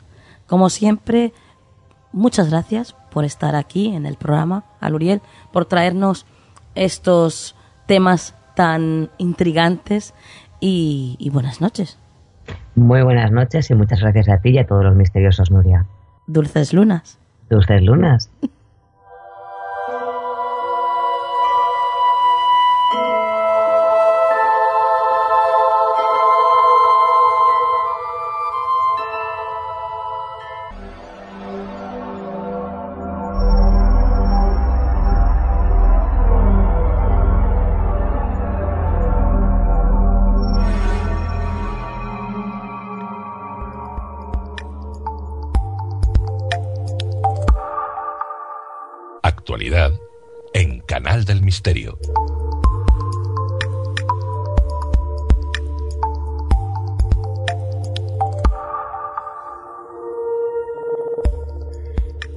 Llegamos al tiempo de la actualidad y por supuesto para darnos toda la actualidad del momento está con nosotros María Toro. Buenas noches María. Buenas noches Nuria. Hoy nos traes, como siempre, las mejores noticias o por lo menos las que consideras más importantes para que todos pues conozcamos. Y empezamos esta noche con el olvido que por lo visto pues ayuda a ahorrar energía al cerebro. Así es, Nuria. Tras una investigación han llegado a la conclusión de que el cerebro posee mecanismos para que olvidemos la información innecesaria. Nuestro cerebro es capaz de asimilar un estímulo nuevo, sin embargo, los posteriores, si son similares, los rechaza en el momento en que los reconoce. Para los autores se da la paradoja de que dos estímulos producen peores resultados que uno solo, aunque lo que está realmente pasando es que el cerebro activa mecanismos neuronales para evitar el gasto energético que supone el aprendizaje. La actividad neuronal encargada de memorizar información resulta un gasto energético adicional, por lo que el cerebro olvida de manera intencionada, aunque sea temporalmente, para ahorrar energía. Cuando el cerebro ha aprendido una determinada asociación, se activa el mecanismo de freno del aprendizaje, este estudio ha sido liderado por la Universidad de Lund, en Suecia, en la que ha participado el científico italiano Riccardo Zucca del Departamento de Tecnologías de la Información y la Comunicación de la Universidad Pompeu Fabra. Además, ha sido publicada en la revista especializada Proceedings of the National Academy of Sciences. El siguiente titular que nos traes, María, dice así, el CEO de Facebook, Mark Zuckerberg, envuelto una vez más en una polémica por poner en marcha Safety Check tras los atentados de París. Otra vez, pero vamos a explicar primero para quienes lo desconozcan que horas después de que se conocieran los atentados de París que causaron la muerte de más de 100 personas, Facebook activó Safety Check o control de seguridad. Se trata de una herramienta para que los usuarios desde Francia pudieran avisar cómo se encontraban de una manera rápida a sus amigos y familiares. Que cómo funciona. Facebook crea una lista de personas que pueden estar afectadas y la aplicación pregunta automáticamente si está bien. También lo puede hacer el mismo usuario pulsando en el botón Estoy bien. De esta manera, amigos y familiares podrán leer el mensaje Tu amigo ha confirmado que está bien una medida aplaudida por muchos, sin embargo también muy criticada. ¿Y, eso por qué? Pues porque solo se había utilizado hasta el momento para catástrofes naturales, eh, tales como terremotos o el huracán Patricia. Sin embargo, fue la primera vez que se activó por un atentado, por lo que muchos manifestaron su disconformidad al CEO de Facebook, considerando que pocos días antes hubo otro brutal atentado en Beirut con decenas de muertos y no fue puesto en marcha. Uno de los primeros fue Joey Ayoub, un bloguero libanés que considera a Francia como su segundo hogar, pero que admitía con tristeza que había vivido dos noches horribles, una por Beirut y la otra por París, y se quejaba de que parece que en el mundo las muertes de mi pueblo en Beirut no importan tanto como las muertes de París, dejando al descubierto la distinción por parte de la red social en función del origen de este tipo de trágicos sucesos. Ante la avalancha de críticas, Alex Schulz, vicepresidente de crecimiento de Facebook, explicó Elegimos activar Safety Check en París porque se observó una gran cantidad de actividad en Facebook a consecuencia de los acontecimientos que se estaban desarrollando. A partir de ahora, esta opción se pondrá en marcha ante cualquier incidente grave y trágico.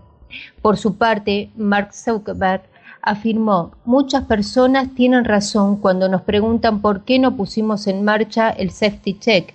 En otros casos, como los bombardeos en Beirut y otros lugares, nos preocupamos por toda la gente de la misma forma y trabajaremos tan duro como podamos para ayudar a la gente que está sufriendo en tantas situaciones como esta.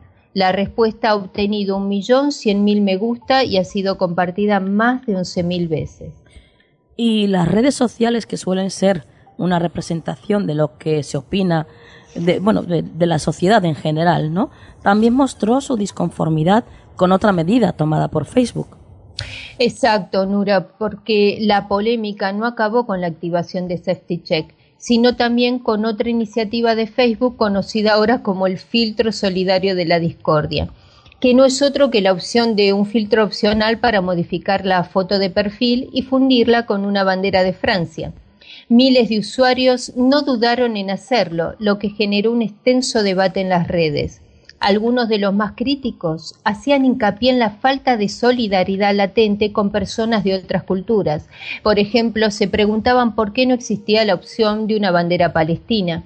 Incluso un tuitero escribió ¿Creéis que si los atentados hubieran ocurrido en Perú, los franceses utilizarían la bandera peruana? Está claro que hay muertos de primero, segunda y tercera, le contestaban.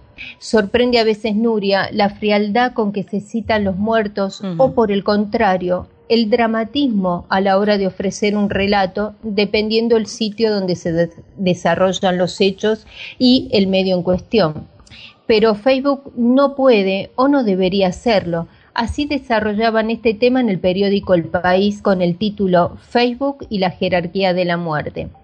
Uno de los proyectos de Facebook, internet.org, quiere llevar Internet gratuito a zonas donde no hay conexiones fiables.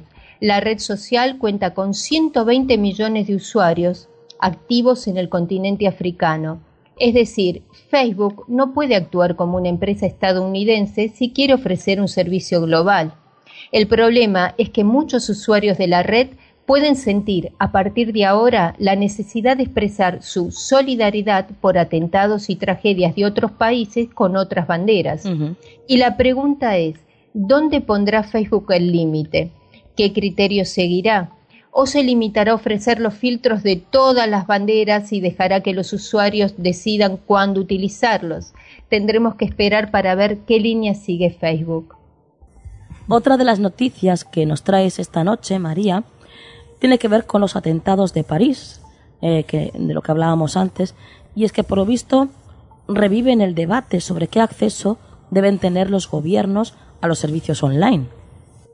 Efectivamente, Nuria, después de los ataques del viernes, parlamentarios de Estados Unidos aprovecharon para reclamar nuevamente la necesidad del uso de las llamadas puertas traseras para obtener acceso a correos electrónicos, aplicaciones de mensajería, llamadas telefónicas y otro tipo de comunicaciones, aunque los defensores de la privacidad y las empresas de tecnología se oponen firmemente a este tipo de accesos y lo han frenado con éxito, al menos de momento. El lunes, la senadora estadounidense Dianne Feinstein, la demócrata de más alto rango en el Comité de Inteligencia del Senado, manifestó, Silicon Valley tiene que revisar sus productos, ya que si se crea un producto que permite que monstruos malvados se comuniquen de esta manera para decapitar niños, ataquen a inocentes, ese es un gran problema.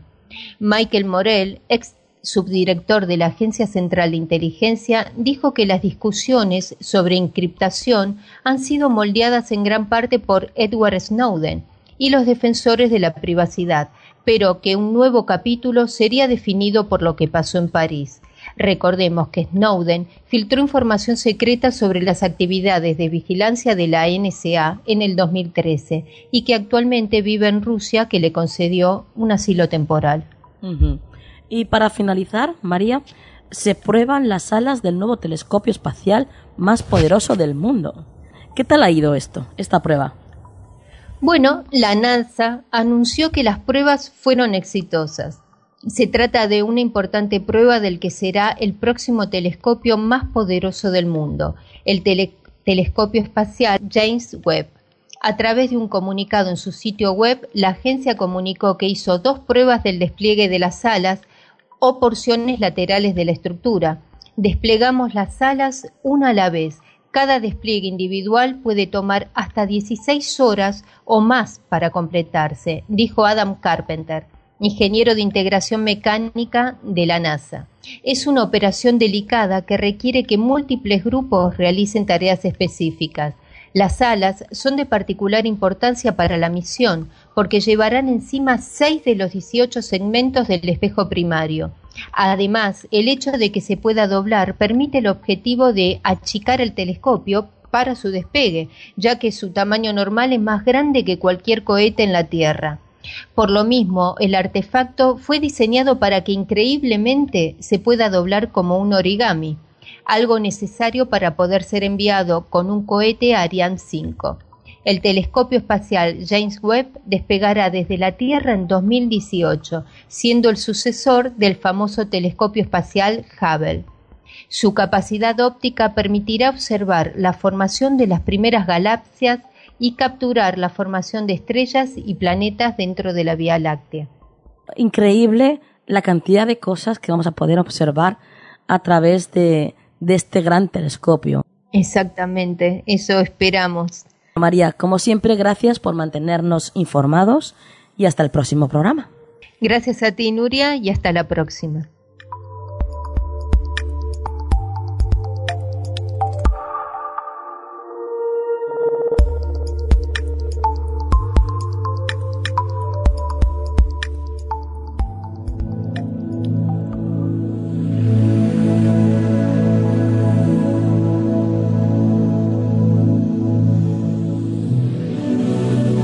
Consejo de la semana en Canal del Misterio.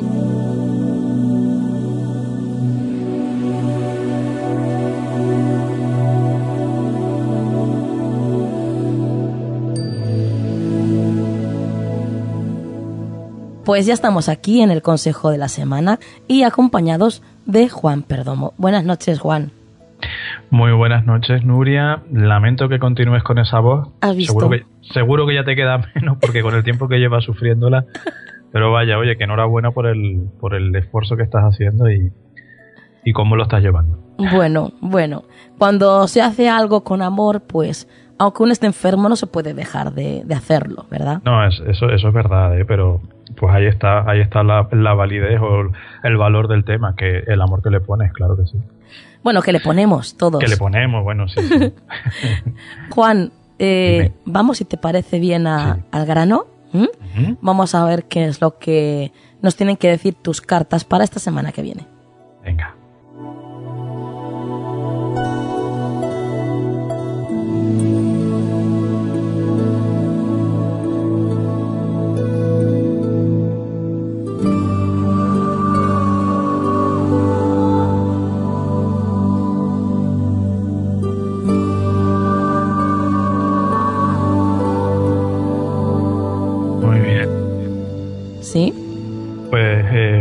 Hablando del tema de la voz y de la comunicación y del amor, eh, esta semana el consejo que nos dan viene en forma de, arcano mayor, el juicio, que tiene mucho que ver, entre otras cosas, con eso, con la comunicación, el entregarnos a los demás, con el dar a los demás, el transmitir a los demás. Esta semana seguro que vamos a estar como muy fuertes, muy hechas para adelante, mm, vamos a tener muchas oportunidades de exponer nuestras opiniones, de decidir, de tomar decisiones o de eh, acordar, llegar a acuerdos con personas.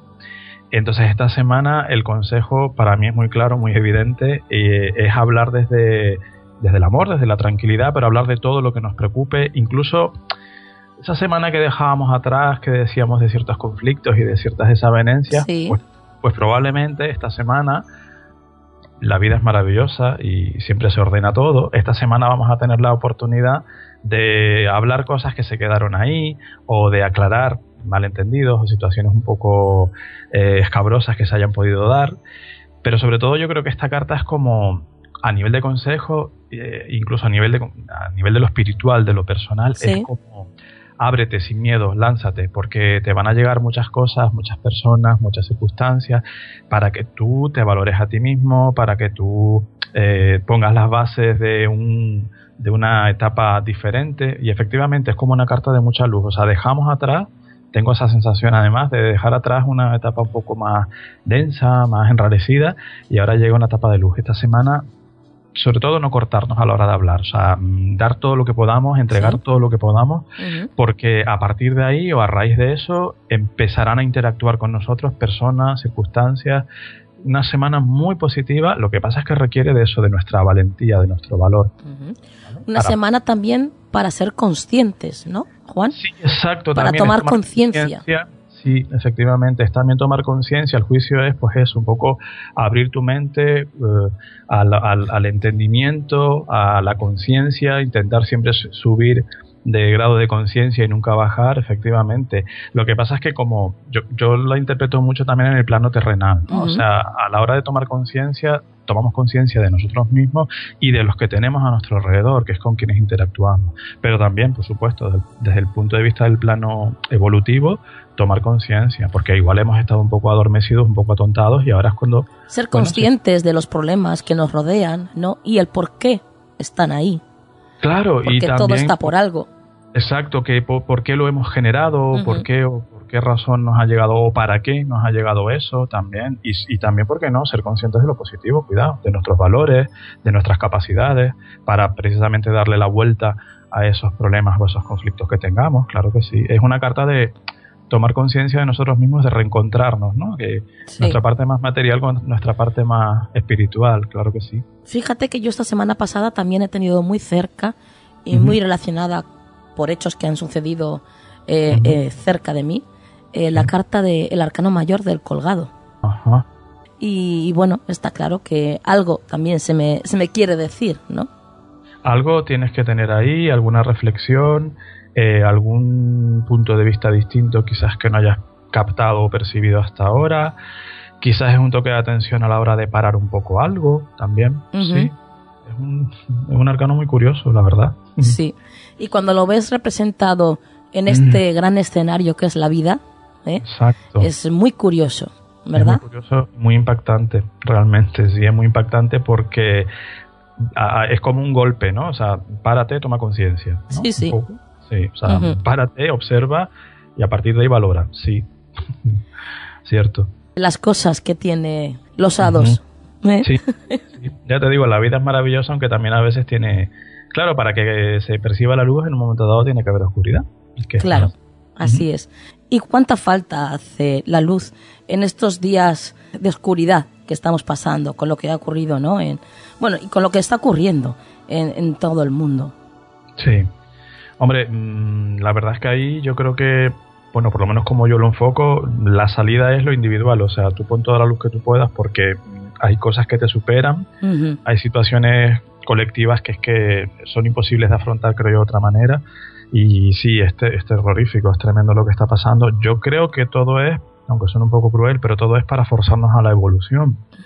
Y el ser humano parece ser que no evoluciona sino a través del conflicto y el dolor y, y todo esto, ¿no? Pero ya digo, mm, hay que cada uno que ponga su parte de luz porque hace muchísima falta y la suma de muchos es lo que al final hará que, esto pueda cambiar realmente, ¿no? Pero sí, son tiempos tiempos convulsos. Semillitas, semillitas, eh, podemos hacer un, un campo mm, frondoso y hermoso. Es que es la única forma, porque yo no te puedo forzar a ti ni puedo hacer por nadie, lo puedo hacer por mí. Y si todos ponemos, pues hombre, al final se nota. Así es. Juan, ¿alguna forma de contacto?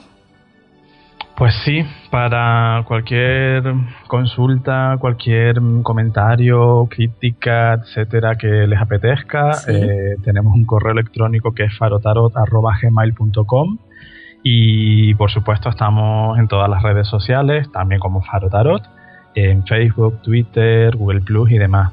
Y ahí pues estamos, lo dicho, encantados de que nos aporten también su granito de arena y de que de alguna forma colaboren en ese puzzle que hacemos un poco todos en común. Genial. Pues ya sabéis, misteriosos, cualquier tipo de consulta de tarot o de runas, incluso. ¿eh? que también, dominas las runas, Juan. Me encantan, además, las, adoro. o cualquier duda que tengáis sobre estas mancias, pues ya sabéis, lo que tenéis que hacer es poneros en contacto con Juan, que, que él estará dispuestísimo a poder atenderos y ayudaros. Seguro, encantado de, hacerlo, seguro que sí. Juan, gracias como siempre y buenas noches. Gracias a ti, Nuria. Mejórate pronto y buenas noches a todos los amigos.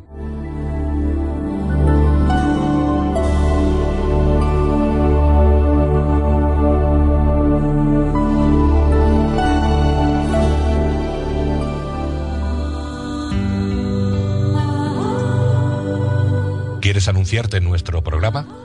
envíanos un email a tu rincón del misterio arroba gmail.com.